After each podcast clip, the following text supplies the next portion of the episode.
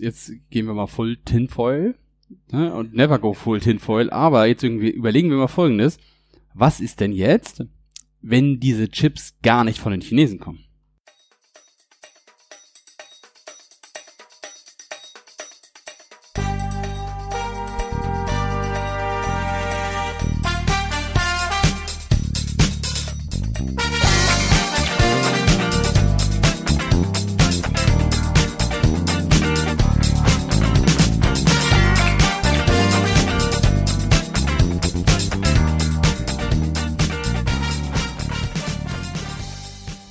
Hallo und herzlich willkommen zu einer neuen Folge Dreimal Halbwissen. Wir haben uns mal wieder zusammengefunden hier an diesem lustigen, äh, dunklen Tisch. Der wackelt. Äh, der wackelt und hoffentlich nicht keine Geräusche macht und irgendwie irgendwelche Klimpergeräusche macht, äh, um eine neue Folge aufzunehmen. Mit mir am Tisch natürlich wie immer Florian Nomsen. Hallo. Thomas Jansen. Hallo. Und mein Name ist Matthias Vogt. Toll. Wir haben eine lustige neue, äh, eine lustige Kategorie, die wir immer am Anfang machen. Und zwar, was hast du als letztes gemacht? Und wir fangen an mit Thomas. Äh, ähm, tatsächlich entwickelt habe ich, äh, sitze ich gerade an so einem kleinen Projekt, einen Security Linter. Ähm, da habe ich Spaß dran. Äh, als allerletztes wirklich gemacht habe ich aber ähm, äh, äh, habe ich einen, einen Kunden, äh, der eine neue Funktion eingefügt hat, um äh, Bilder hochzuladen und da habe ich äh, versucht, die auseinanderzunehmen, was mir dann auch gelungen ist. Das fand ich dann, das ist ein schönes Erfolgserlebnis. Geil. Auseinanderzunehmen, wie ihn einfach kaputt zu machen oder nee, zu im Sinne von, oh, man kann auch mehr als Bilder hochladen, obwohl die einen ziemlich guten Bild-Check-Code haben. Ja. Äh, man kann auch mehr als Bilder hochladen. Man kann sogar äh, Skripte hochladen, die ausgeführt werden. Ah, Sehr Ah, cool. der heilige Gral. Ja. Der heilige Jackpot. Jackpot, ja. Andere, mit anderen Worten, Thomas hat mal kurz nach Image äh, Magic äh, Exploits gegoogelt und ausprobiert. Das hat funktioniert. Äh, War alles gar nicht notwendig. War alles viel einfacher. War wahrscheinlich die Pfeilendung. viel, viel Sachen so Pfeilending, Sachen will ich Absolut, ganz genau. Es war Ja. die File-Endung und um den Image-Check kommst du da relativ easy rum. Ja, noch nicht mal Header. Da wurden noch nicht mal Header äh, gesetzt. Pfeilheader oder wie so das heißt. Leider falsch Schlimm, schlimm. Das heute auch, heute ist auch Software nicht mehr das mache.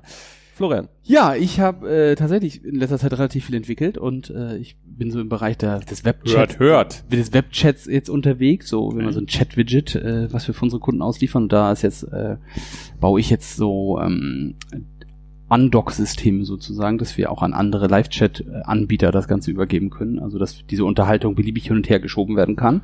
Und da gibt es also ein paar große Leute auf dem Markt, die auch APIs haben, die nicht immer serverseitig zu bedienen sind, sondern manchmal auch clientseitig. Und bei einigen clientseitigen Sachen passiert das dann auch gerne mal zum Beispiel, dass die clientseitige SDK-Library größer ist als unser komplettes Widget.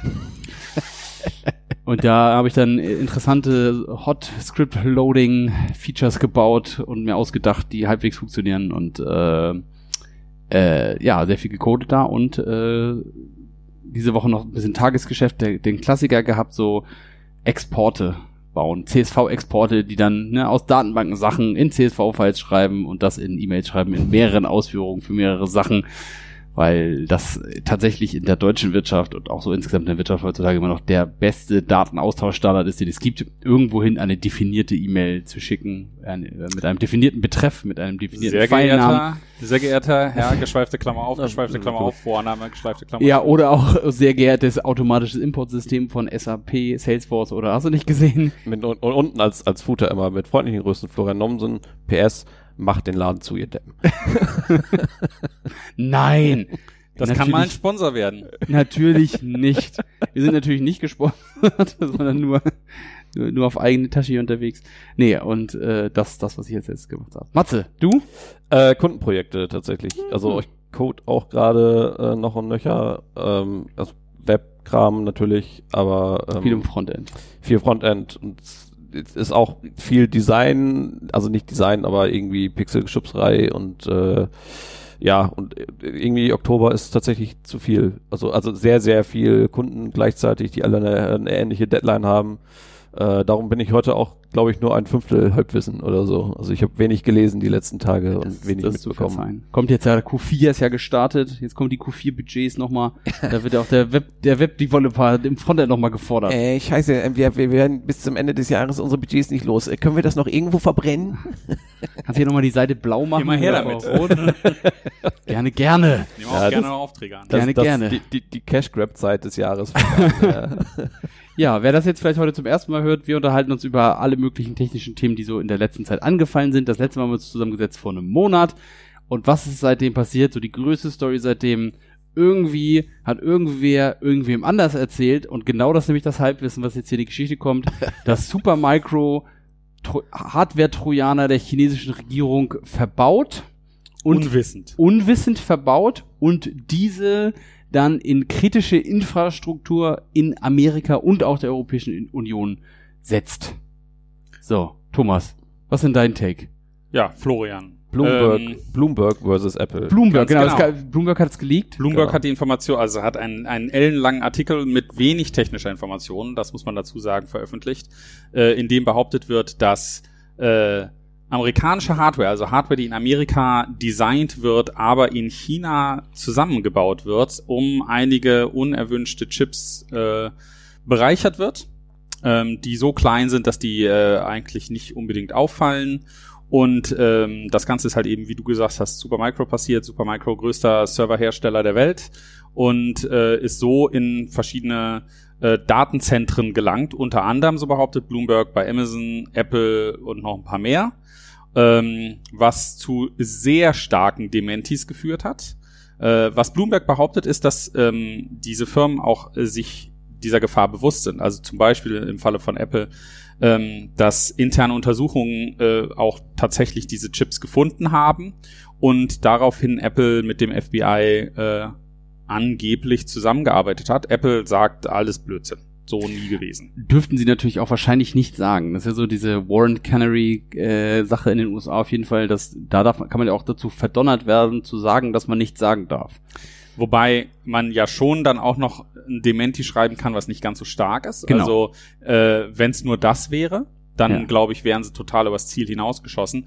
Ähm, ich habe ehrlich gesagt noch nie so ein starkes Dementi von Apple gefunden, also ähm, oder oder gelesen. Äh, die sagen halt einfach, hey Bloomberg, hört zu, äh, ihr habt uns über die Jahre so oft kontaktiert, wir haben jedes Mal interne Untersuchungen gemacht, wir haben nie was gefunden. Alle Zahlen, die ihr im Artikel habt, sind falsch. Wir haben nicht zehntausende Geräte, wir haben äh, zwei, äh, anderthalb oder zweitausend Geräte äh, von Supermicro, die sind alle nicht in irgendeiner relevanten Infrastruktur involviert. Also die haben äh, nicht nur nicht nur der Kernaussage, sondern im Endeffekt allen Teilaussagen des Artikels auch widersprochen. Ähm, und Was ja schon auch selten ist. absolut. Wie Ja, aber es ist also ja auch, zeigt sehr, auch so ein bisschen die Tragweite dieser ganzen Geschichte, weil Supermicro ist ja wirklich überall verbaut und wenn jetzt da jeder Server oder ein großer ihrer Server irgendwie Sachen nach Hause funkt oder irgendwie so eine Backdoor bereit hält für chinesische... Also bevor wir da in die Diskussion reingehen, glaube ich, macht es vielleicht Sinn, schon nochmal zu sagen, auf einer technischen Ebene, was eigentlich tatsächlich behauptet wird. Weil einfach irgendwie, ich meine, so einen Lötkolben rauszuholen und einen Chip auf irgendeinem Board draufzupacken, äh, da, da passiert nicht viel. Ähm, aber was Bloomberg behauptet, ist, dass äh, in diesen Supermicro-Servern ähm, der, äh, ich muss das jetzt ein bisschen ablesen, der BMC, der Baseboard äh, Management Controller, ähm, in Anführungsstrichen gehackt wurde. Also man kann sich das in so einem Datencenter ja so vorstellen. Da hast du deine ganzen äh, U1 oder U2-Einheiten in den ganzen Schränken drin und das geht über wer weiß wie viele Meter. Mhm. Äh, und wenn da irgendwie mal ein Rechner neu gestartet wird, dann geht man ja nicht wirklich dahin und äh, macht die, den Schrank auf und holt da den Server raus oder schließt da das Keyboard an oder irgendwie sowas in der Art, sondern stattdessen haben solche Computer alle halt ähm, nochmal so eine Meta-Software oder Hardware, letztendlich ein eigener Computer nochmal, ähm, äh, der, der all diese ganzen Sachen kontrolliert, Ja. sowas wie einschalten, ausschalten, äh, System updaten, Firmware updaten, all diese ganzen Sachen. Ähm, und der soll äh, so erweitert worden sein, ähm, dass A ähm, eine Kommunikation, ein Kommunikationskanal äh, nach außen aufgebaut wurde, also so, dass das Ding remote gesteuert werden könnte und B, dass auch äh, unsignierte Firmware installiert werden kann. Das sind die zwei Behauptungen, die Bloomberg da irgendwie aufge, aufgestellt hat. Also technisch, darüber können wir vielleicht mal so ein bisschen sprechen, kein wirklich äh, unglaubwürdiges Szenario. Also tatsächlich, da, darüber sind sich eigentlich alle einig, man könnte das machen. Ja. Das ist also schon mal so festzuhalten. Das erste, also als ich den Artikel das erste Mal gelesen habe, weil wie gesagt Bloomberg selber da gar nicht so viele Informationen gibt, da habe ich irgendwie gedacht, ja, wo haben die denn da so einen Chip irgendwie hingepackt oder so?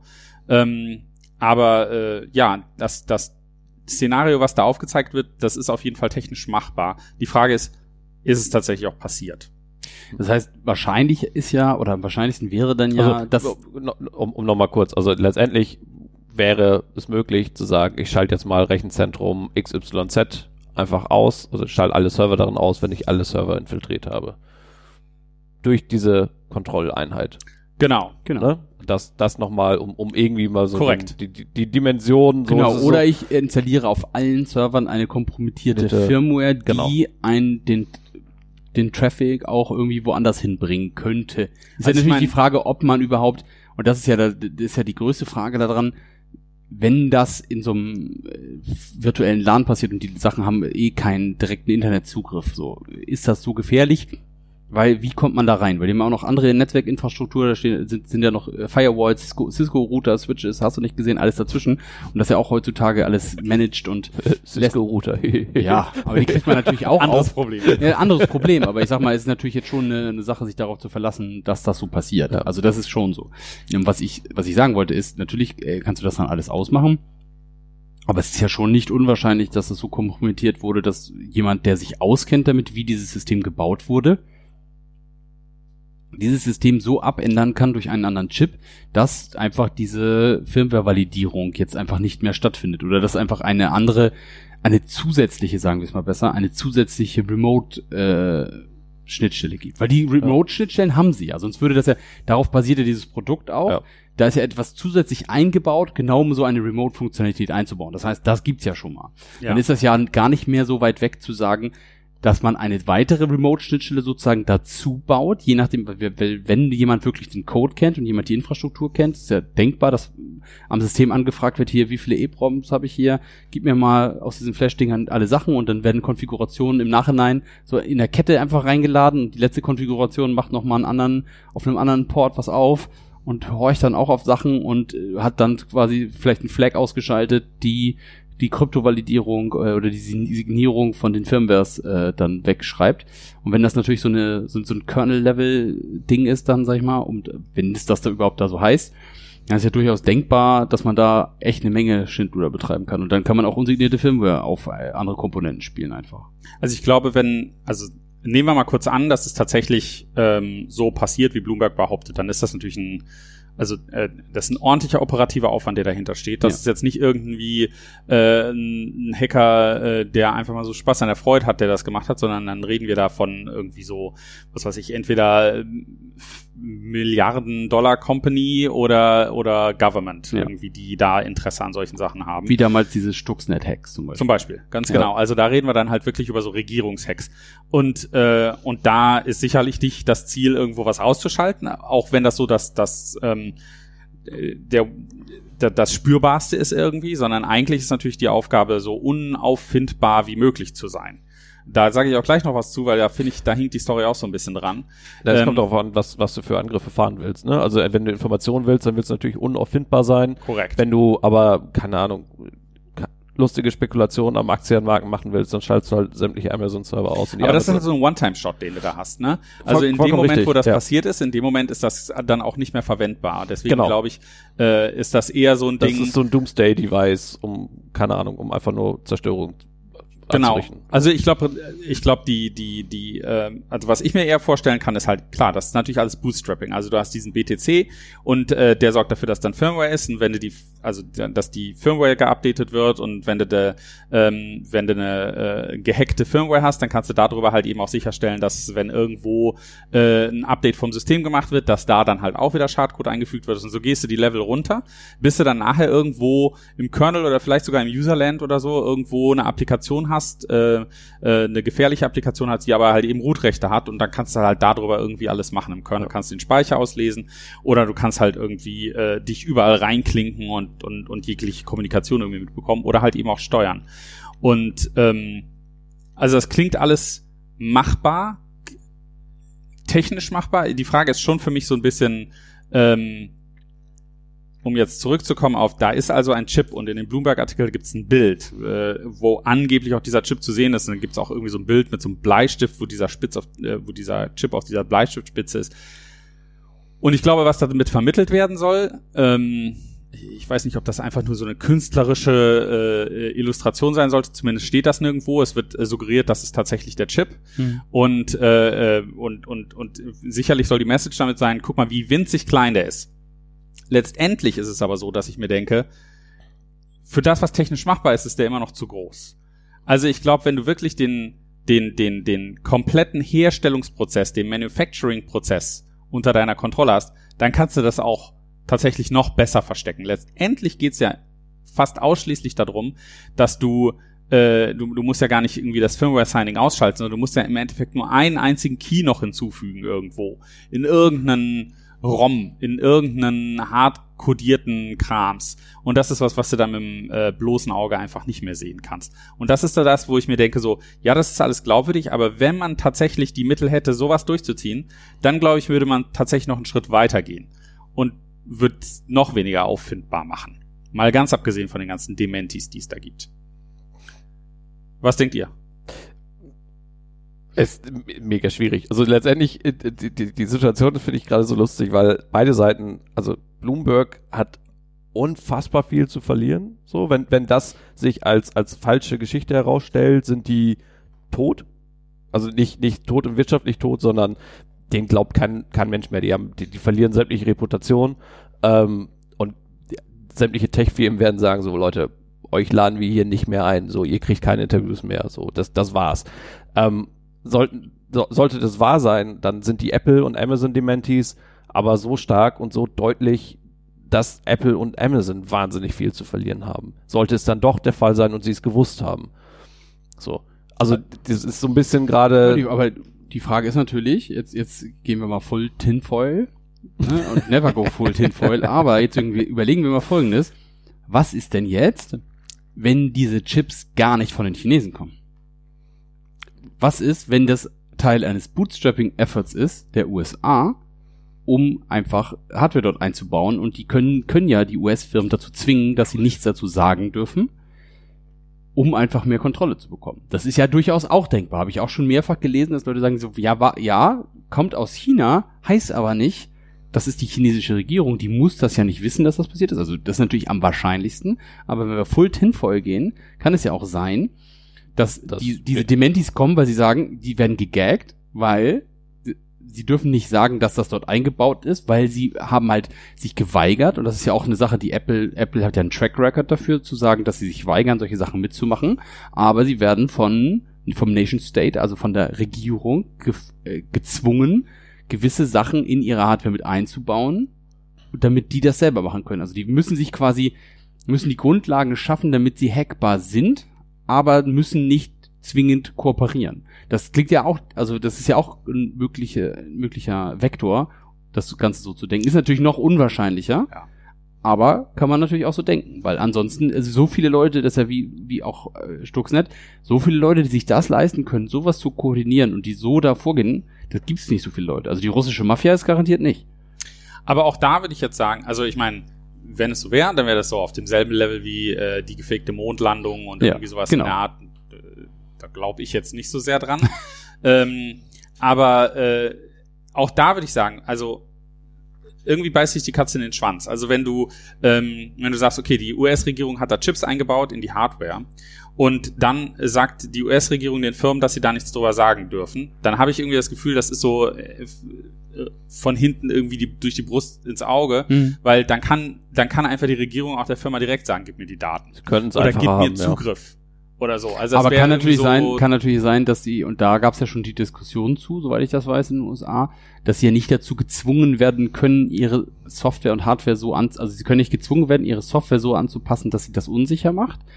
Aber sie können jetzt theoretisch, also wenn, also das ist ja das alte Problem.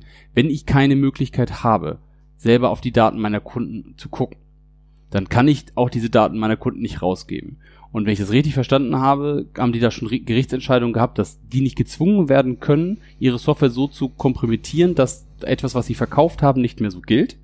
Und dann wäre das ja sozusagen, natürlich ist es dann hintenrum und hier Nippel durch die Lasche ziehen und alles, aber es wäre ja Ich glaube, da. das ist so ein Szenario, das muss ich ein bisschen mehr durchdenken, weil ich habe irgendwie das Gefühl, also dieses ganze Argument, was Apple bringt mit, äh, wir haben selber keinen Zugriff auf die Daten. Das sind ja all solche Sachen wie, ähm, naja, den Verschlüsselungsschlüssel hat auch wirklich nur der Kunde. Wir haben gar keine, wir, wir können das gar nicht entschlüsseln. Oder äh, zum Beispiel im, im, im Beispiel von FaceTime, da ist es so, äh, dass ähm, zumindest vor dem Groupchat, jetzt mit Groupchat bin ich mir nicht ganz sicher, aber vor dem Groupchat war es einfach so, dass äh, wenn zwei Leute miteinander einen FaceTime-Chat hatten, dann war der auch wirklich nur zwischen den zwei Leuten und der ging nicht über den Server von Apple. Ja. Und dann kann Apple halt auch irgendwie nichts machen. Aber das sind Sachen, also ich glaube, das ist so die Linie der Argumentation, die Apple da immer hat. Und das sind so Sachen, da bringt ein Chip irgendwie auch nichts. Ja, also klar. ich habe das Gefühl, in dem Moment, wenn du ein Szenario hast, wo so ein Chip auf dem Board was bringen würde, in dem Moment könntest du auch einfach mit irgendeinem Warrant irgendwie zu Apple gehen und sagen, so, du musst mir das aber jetzt geben. Da hängt jetzt die nationale Sicherheit von ab. Klar. Also- ähm, F- Die, die für mich wahrscheinlichste Theorie im Moment, die ja auch irgendwie rumschwirrt, ist, dass die Bloomberg-Leute verarscht worden sind. So, da will ich was zu sagen. Ja. Ich glaube, gestern oder vorgestern haben wir uns darüber unterhalten und da war das auch meine Leading Ja. Theory. Da habe ich gesagt, irgendwie so, ja, die sind geplayed worden. Aber jetzt inzwischen ist es ja so, dass äh, einer der Experten in dem Artikel erwähnt wird, dieser Joe Fitzpatrick, ähm, dass der on the record gegangen ist und gesagt hat, dass seine ganzen Aussagen, die er gemacht hat, alle ziemlich falsch dargestellt wurden von Bloomberg. Und dass, dass er letztendlich als Kronzeuge für diesen Chip genommen wurde, obwohl er da überhaupt gar kein Wissen drüber hat. Und deswegen vielleicht, also vielleicht sind die geplayt worden, aber ich glaube, dann ist ein großer Teil von Bloomberg auch nochmal selber irgendwie ein bisschen schön geredet worden. Und das Ganze ist nochmal ein bisschen größer gemacht worden. Also wenn ich jetzt irgendwo wetten müsste, da würde ich sagen, ja, Bloomberg hat da irgendwie Blut geleckt, da ist irgendwo eine Story und äh, und lass uns mal ein richtiges Fass aufmachen, weil letztendlich kann sowieso keiner irgendwie das Gegenteil beweisen und es bleibt immer der Zweifel. Genau. Und dazu passt ja, Business Insider hat vor zwei Tagen einen äh, Artikel rausgebracht oder vor drei oder vier Tagen schon, wo sie gesagt haben, wo sie offengelegt haben mal, passend auch zu dieser Story, dass Bloomberg, Bloomberg Reporter werden in ihrem Bonus jährlich danach bezahlt, wie viel Impact ihre Stories hatten. Und Mhm. nicht nur Impact im Sinne von wie viele Leute das gelesen haben, sondern auch, ob diese Stories Market. Market Moves sozusagen äh, getriggert haben, nach oben oder nach unten. Und Influencer war. Influencer sozusagen, weil Bloomberg ist ja eigentlich, ne, das äh, Brot- und Buttergeschäft von Bloomberg sind ja immer noch diese Terminals genau. und die komplette Infrastruktur für, für Trader, also für, für Derivate, Aktien und so weiter. Und das vor allem die teuren Subscriptions zu ihren Newsfeeds, die ja quasi spezifisch für diese Trader äh, äh, Nachrichten aufarbeiten. Und damit wollen sie am schnellsten sein, damit die Trader am besten darauf reagieren können.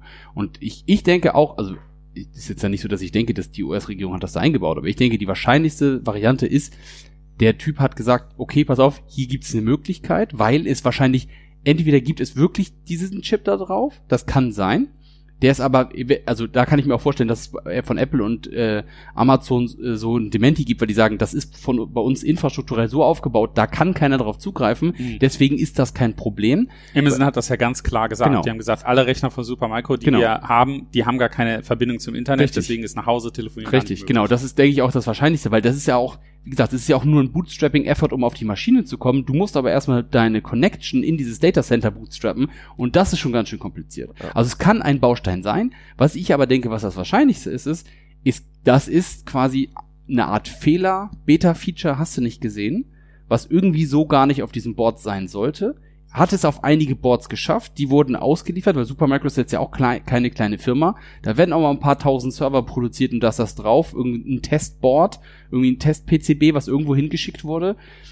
Das haben sie produziert, das hat dann vielleicht jemand gesehen, hat gesagt, oh, das ist aber keine gute Idee, das zu machen, ist zu Bloomberg gegangen, hat Bloomberg das erzählt und da ist dann einer ein bisschen kreativ mit der ganzen Geschichte durch die, durch die Gegend geritten und dann wurde es so eine Riesengeschichte. Weil ich glaube auch, ich glaube auch, dass das, dass das jemand macht, das ist denkbar, aber dass sowas fehlerhaft passiert, weil jemand ein neues Management-Interface bauen will oder was ich sogar noch denke, was wahrscheinlich ist, ist, dass es eine Art Debug-Management-Interface ist, weil unsignierte Firmen einfach mal irgendwo raufschmeißen, wann muss man das machen, wenn die Deadlines knapp sind und wenn man halt mal gucken muss, funktioniert das so, wie ich mir das vorstelle. Also ich denke eher, dass so eine Art bastardisierte äh, Development-Version sozusagen, äh, so, so Developer Edition dieses Servers, der irgendwie ist vielleicht oder vielleicht auch nicht in die Produktion geschafft hat oder dass da gemerged wurde, weil irgendwas da besser funktionierte. Das kann auch irgendwo bei den Providern liegen. Dass das tatsächlich, glaube ich, exploited werden kann, ist sehr gering. Das ist, das ist da. Also, weil das wäre schon, obwohl man, also da muss ich mich jetzt selber revidieren, weil wenn man es schafft, das hinzubekommen, das so einzubauen und dass das erst nicht auffällt, dann da sind ja schon enorme Ressourcen mit verbunden. Und dann haben die Leute auch die Ressourcen, den Rest zu machen. So, aber. Also ich meine, die, die Story ist developing, so, ne? Also wir werden, wir werden jetzt die nächsten Wochen wird das, ich denke mal, in irgendeiner Form aufgelöst werden. So, also ich, ich glaube, ich bezweifle das, das ehrlich gesagt. Naja, aber das ist jetzt so hochgespielt worden und hat so einen Impact gehabt, dass da schon Leute Antworten haben wollen, denke ich mal. Also zumindest wird irgendwann, also Bloomberg versucht es ja weiterhin hochzuhalten und zu sagen, wir haben Recht, wir haben Recht. Ähm, und ich kann mir nicht vorstellen, dass Amazon und Apple das mit sich machen lassen auf, auf unbestimmte Zeit und irgendwann sagen so, okay, dann legt's, legt's offen. So, ne? Ich meine, also es komplett. gibt ja, äh, ähm, aber ja, ähm, die Frage, die ich, die ich mir stelle, okay, was hat das für Auswirkungen? So, was wird das verändern? So, was, was passiert jetzt? Macht, fängt Apple jetzt an zu sagen, so, ja, okay, dann ist die Konsequenz, dass wir unsere Server in den USA herstellen? Nein zu teuer. Das wird, also das bezweifle ich total.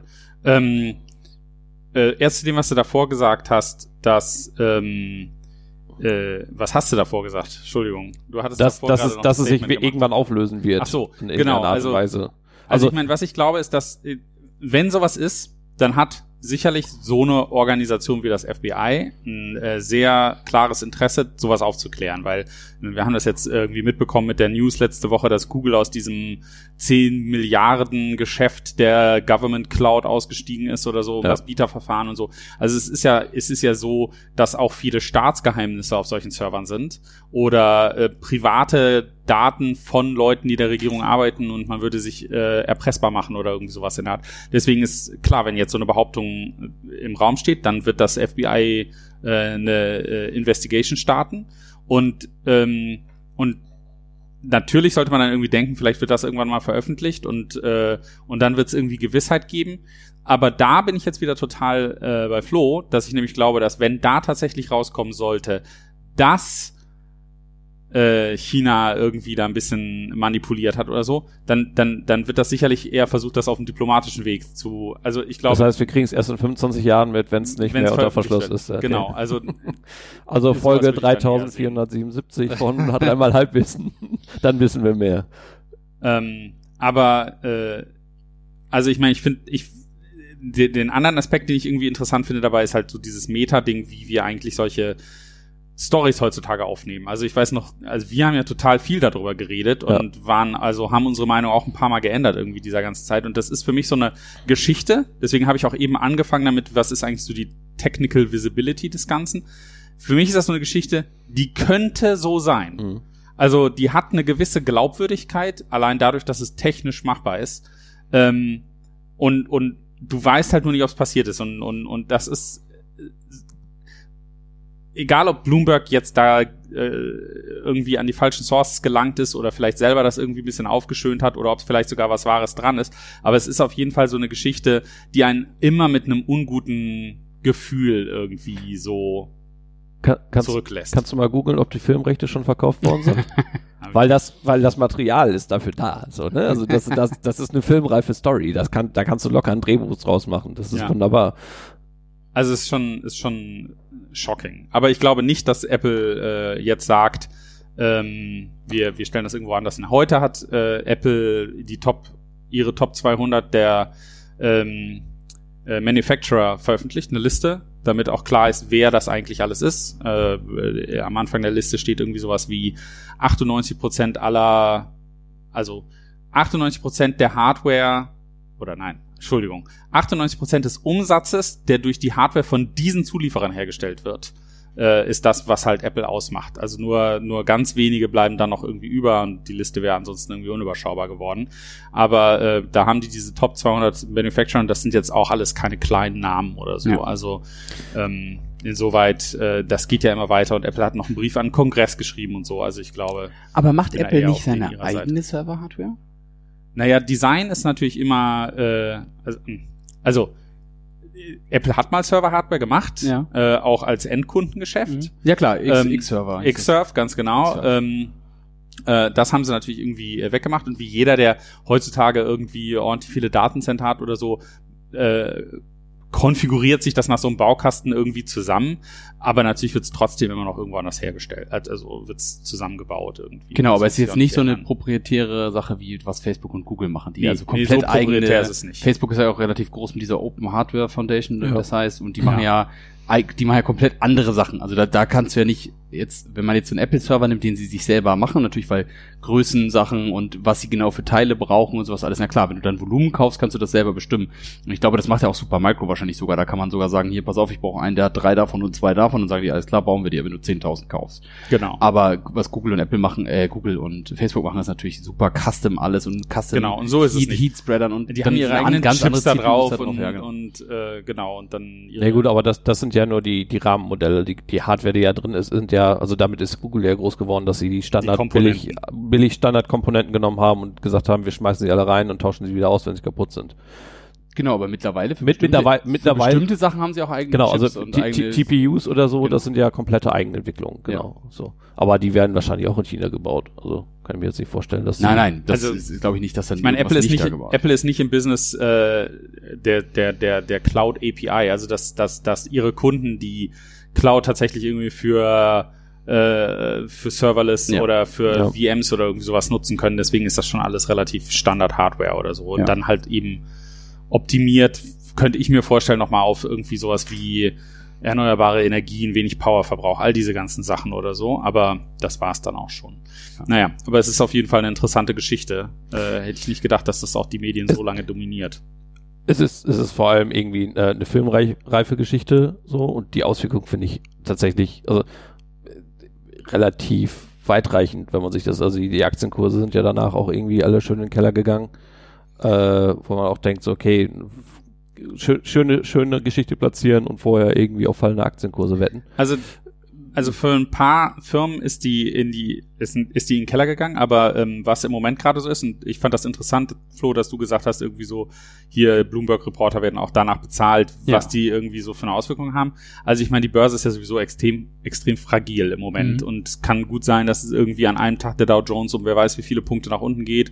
Was war das gestern oder ja, ich glaube gestern war der schlimmste Tag seit Ja. so und so viel Ja. äh, Monaten mal wieder irgendwie. Und dann aber einen Tag, äh, Tag später geht's dann wieder total hoch. Und innerhalb eines Tages, da kann auch irgendwie, äh, kann es mal locker drei Prozent runter und vier Prozent hochgehen von der Firma. Ähm, das spielt dann natürlich total rein. Also das war schon vorher der Fall, aber jetzt, äh, das hat sicherlich ähm, nicht verbessert. Mit, mit dem Dow Jones Crash gab es ja gestern einen schönen Trump critisi äh, criticized Trump äh, Tweet von Ja. 2009 irgendwie the Dow Jones äh, falls by was auch immer Prozent. 1000, er hat gesagt, wenn der Dow Jones um 1000 Punkte fällt, dann so, muss der Präsident Also der zurücktreten und so, der, sofort impeached und der werden. Dow Jones ist gestern, glaube ich, um 1400 Punkte gefallen. Also ich gibt nicht oft, dass ich ihm zustimme, aber da haben wir was. Ja, da haben wir, da endlich haben wir was, Ja. endlich haben wir was. So, aber wo wir schon mal dabei waren, die machen ja auch ihre eigene Hardware und jetzt haben sie noch mehr Hardware vorgestellt. Google hatte ein so, hat jetzt auch Special Events, die sie jetzt aber ganz äh, industrieuntypisch in New York äh, haben sie das abgehalten. Haben in New York einen kleinen, einen kleinen Raum, äh, naja, was so klein war der jetzt auch nicht, aber jetzt kein großes Auditorium mit so, ich würde schätzen, 200 Reportern und äh, YouTubern und Influencern und äh, die Top Und Sales. wir waren nicht da. Wir waren nicht da, weil wir gehören auch nicht zu den Top Sales People from Verizon and Sprint oder so, die sie eingeladen haben. Die saßen Echt? ganz vorne. Oh Gott. Die Top, Top Sales Associates haben sie dann gesetzt. Dann waren sie mit einem, mit gefühlt Wie 48, unsympathisch. 48 verschiedenen Personen auf der Bühne. Äh, was, Hast du es dir angeguckt? ja, ich hab's angeguckt. Ah, okay. Ich Ich habe das live gesehen und äh, Diversity Level war through the roof. Positiv. Also Ja. das ist ja Google eh immer mit, mit Sachen. Also da stehen ja nicht nur alte weiße Männer auf der Bühne oder so. Da haben die also auch äh, gut gemacht. Also Ich weiß nicht, du hast es gar nicht gesehen. Nee, ich habe gar auch nicht nichts gesehen. gehört darüber. ja, gut, Pixel 3 habe ich halt gehört. Okay. Irgendwie. Ich, also, es war schon gut, aber ich muss ganz ehrlich sagen, Matthias, du hast ja gesehen, das war schon ein skurriles Event. Ja. Das war schon Warum? sehr, also, Jetzt- man muss das Setting so ein bisschen beschreiben. Wir sind in einem Raum, Manhattan, Skyline im Hintergrund, große Fenster, wie man sich das so vorstellt, wie so ein Büro in New York aussieht von einer Firma, die 34 Milliarden Dollar Profit im Quartal macht. Der Fernseher war geil im Dann Hintergrund. hatten sie einen riesigen, abgerundeten Ecken-Fernseher, ein, ein Bildschirm, so ein Custom-Bildschirm, der aussah wie ein liegendes Pixel Hatte 3. der Nudge? Nee, hatte Nee, keinen hat er Nudge. Und äh, der auch sehr gut war und sehr weiß die ganze Zeit. Und Ja. darauf diese Bilder gemacht, hat super Okay. funktioniert. Ja. So, aber dann geht's los. Dann kommt er auf die Bühne. Ich weiß, ich weiß noch nicht mal, wer das war, der auf die Bühne kam. Aber nicht, äh, nicht der Google-Chef. Also der, der schicken sie keine Nicht. Chefs hin, das sind dann nur Product-Leute und sowas Okay. alles. So wichtig war es dann auch nicht anscheinend.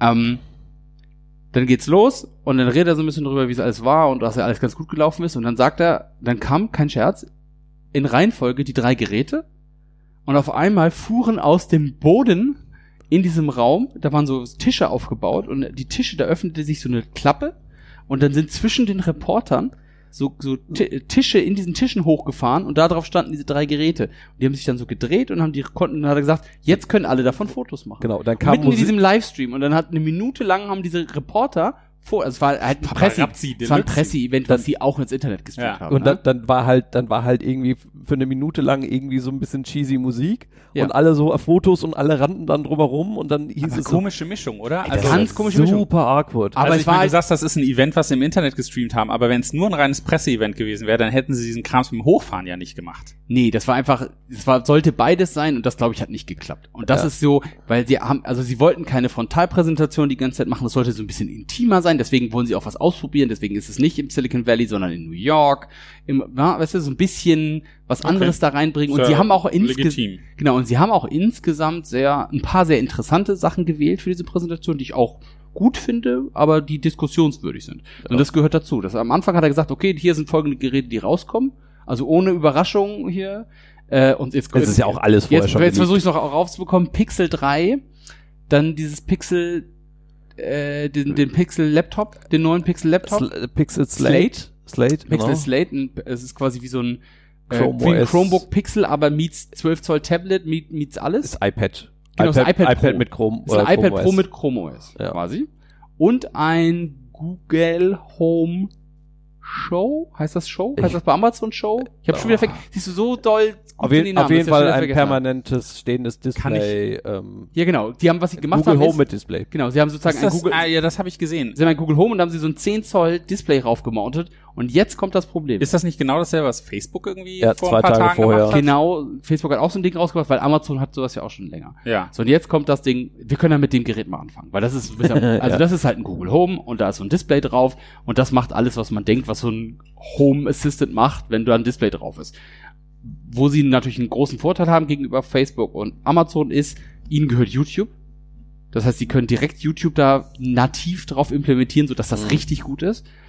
Äh, und die haben dann auch noch mit so ein bisschen Rezeptbuden haben sie kooperiert und dann kannst du alles da drauf machen und das ist halt optimiert, um so der Lebensmittelpunkt zu sein. so. Das ist aber auch, der so ein Küche rein amerikanisches Ding. Ja. Kein Mensch außerhalb der USA packt sich sowas in die Küche. Ich glaube ich auch nicht, ne. Und äh, das große Problem ist, und jetzt kommt's, da hätten sie, da hätten sie richtig nach vorne gehen können. Ich habe die ganze Zeit darauf gewartet. Also man muss sich das vorstellen. Um, um, für- um, ein, eine, eine Sache, Sie haben, war das nicht mit Absicht, wo Sie nochmal ganz genau drauf gesagt, wo wir gerade Facebook erwähnt hatten, dass Sie sehr deutlich gesagt haben, wir haben keine Kamera Genau, sie haben, implementiert. äh, genau, mit Absicht keine Kamera reingebaut, weil als Facebook das vorgestellt hat, ist Facebook diese Kamera nämlich die Ohren Ja, geflogen. genau. Da- ja, aber das- hatte, hat das- Facebook nicht so ein Kameralock, dass er was ja, aber das ist aber auch, aber du musst dir überlegen, so wie das eingebaut war, war das auch so, was, oh, wir brauchen noch was, was das macht. Ja, warte kurz. Ja. Machen wir so ein Ding. Okay, Egal, keine so- Kamera? genau. Google keine Kamera, genau. aber es ist Schön, aber sozusagen, Mikro, ne? es ist sozusagen eins, genau, Natürlich. Mikro, natürlich, always on, 10 Zoll, und aber viel auch über Privacy haben sie geredet und sowas, dass viel mehr jetzt auf dem Gerät passiert und sowas, also das gar nicht verlassen soll. Und dann haben sie halt ein, es sieht aus wie ein Google Home, auf dem, in, in das so ein 10 Zoll Tablet gesteckt wurde. Und ich habe die ganze Zeit darauf gewartet, dass er irgendwann dieses das Tablet da rausnimmt. da rausnimmt und sagt, im Übrigen, das ist auch ein voll funktionsfähiges Chrome-Tablet. Ja. oder, Ja. oder, oder Chrome OS vielleicht oder sogar ein Android-Tablet. Ist nicht passiert. Das ist da wirklich fest eingebaut. Und dann war ich enttäuscht. Jetzt kommt's aber. Warum? Ding, ja, weil sie das, weil jetzt, jetzt, jetzt kann ich dir sagen, warum. Kampfpreis 149 Dollar. Okay. Also sprich, Sound ist auch scheiße. Vergleich, soll vergleichbar sein mit einem Google Home, aber das ist der Okay, also. absolute Kampfpreis. Ich glaube, die äh, Amazon-Variante kostet das Doppelte und das Ja. ist eine Kampfansage für dieses Home, Ja, für diesen die Home Assistant-Markt von Google, wo Google sagt, okay, Amazon, ihr habt ein bisschen Vorsprung, aber jetzt kommen wir. Jetzt, jetzt kommen wir mit dem, was wir an Profit machen. Amazon macht ja kein- nicht so viel Profit. Ja. Und jetzt investieren wir mal ein bisschen Cash und schießen das, weil das ist garantiert ein Verlustgeschäft. Das kann, ich kann mir nicht vorstellen, dass die einen Dollar damit verdienen. Das ist nur das Market Share Play. Ganz, ganz starkes Ding. Ja, höchstwahrscheinlich zahlen sie ordentlich drauf. Genau. Und ja, das, äh, wie gesagt, Amazon ist teurer, äh, das Facebook-Gerät ist teurer, sind alle teurer, was das angeht. Aber hat mich jetzt nicht so weggehauen. Dann haben wir das Google Slate gehabt. Google Slate, genau. Nett. Äh, den, den, ja, nett, nett, aber notwendig. Also, das, die Ja. Tablets von, also die Android-Tablets halten nicht Tablets mit. sind tot. Ja. So, und da, das war notwendig. Was halt spannend war und was, was halt, was, was ich bei Twitter so ein bisschen mitverfolgt hatte, dass einige Leute halt das gefeiert haben, weil es dann hieß, irgendwie mit Linux-Integration und du kannst irgendwie deine Linux-Sachen Chrome. OS jetzt, ja. Genau. Chrome OS hat eine volle Linux-Integration, Genau. hast du ein voll, volle Shell, apt, alles. Kannst Genau. alles machen, was also du kannst es sehr, sehr gut als Entwickler benutzen, also halt auch als professionelles Gerät, ohne jetzt irgendwie in so einem App-Markt gefangen zu sein. Äh, ich hatte so ein paar Leute, die dann irgendeine UX Figma oder sonst was, UX-Baukasten, Adobe XD, Geraffel, das gefeiert haben, dass es sowas dann geben wird. Ähm, also ein bisschen offener. Ähm, mal gucken, ob's, ob's funktioniert, ob sich's durchsetzen wird. Also Wirk, wirkte ganz nett. wirk, wirkte auf jeden Fall, sah, sah nett aus, sah gut aus. Genau, was, Ähm, was mir gut gefallen hat, und das ist ja das, was die äh, mit diesem Chromebook vorher auch schon gut gemacht haben und was auch Microsoft mit diesen Yoga-Dingern ganz gut macht ist und diesen Surface Books, ist äh, die Tastatur, die sie dazu aus... Jetzt kommt der Knaller, die Tastatur wird ja nicht mit ausgeliefert, die muss man sich ja für 200 Dollar noch selber kaufen. Ja. Es gibt so ein Tastatursleeve Krass, sozusagen. dass die Tastatur teurer ist als das ganze andere Gerät. Das ganze andere, Gerät, genau. Und das Gerät ging jetzt, glaube ich, bei 499 los. Es gibt glaube ich, in zwei Ausbaustufen, 499 und Ja. 799 oder Keine 899. Ahnung. Je nachdem, was man da für einen Prozessor drin haben möchte. Jetzt kommt nämlich, und das kann ich jetzt aber vorwegfassen, es wurde in diesem Event über null Hardware-Specs geredet.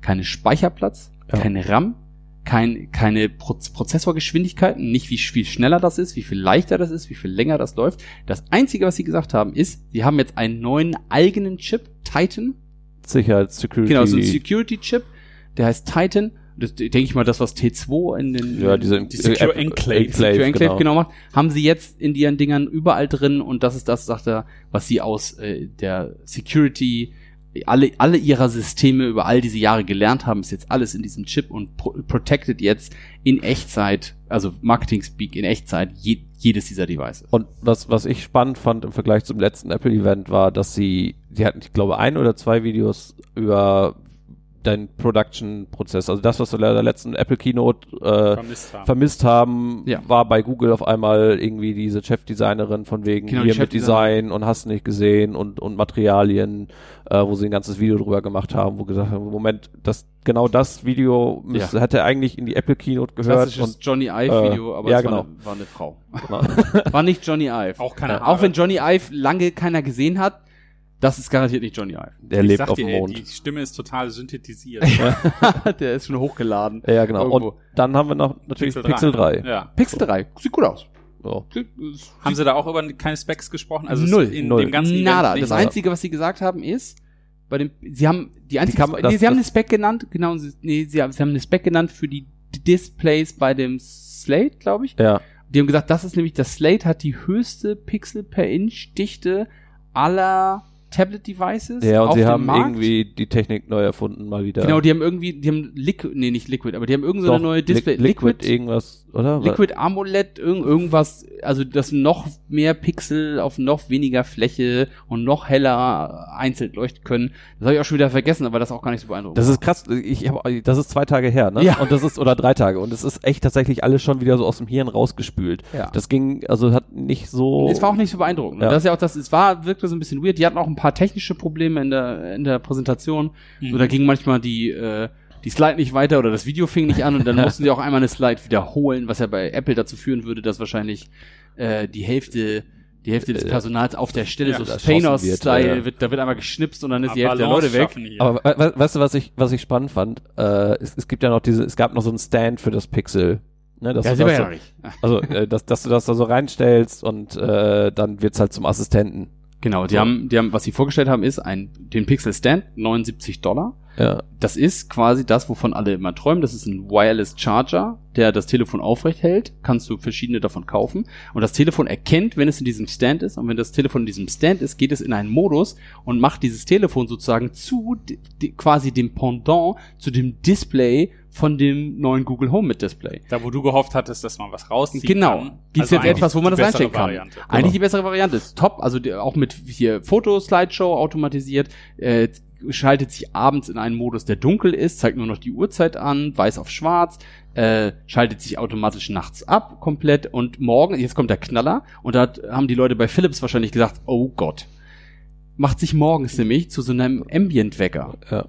Der, das Telefon, wenn der Wecker anfängt, schaltet sich so ganz langsam von so einem dunklen Lila über so ein Blau in ein äh, nee, dunkles Lila, nee, Blau, Lila, Ja, also so ein Rot, Farbspiel. Orange, Gelb und wird dann immer heller, um dann dein Wecker sozusagen zu werden. Und dann klingelt dein Wecker irgendwann da drauf. Und dann kannst du dein Telefon einfach wegnehmen davon. Oder kannst dann morgens, weil das ist ein voll, sobald das Telefon da drin ist, vollständiger Assistant, kannst du ihn dann halt fragen, was, äh, was steht heute an, was, was, wie wird das Wetter heute? Und dann kannst du das Telefon vollgeladen wieder aus diesem Stand nehmen, was halt einfach, und ich zeige dir mal hier, das, den verlinken wir natürlich auch in den Show Notes, Mhm.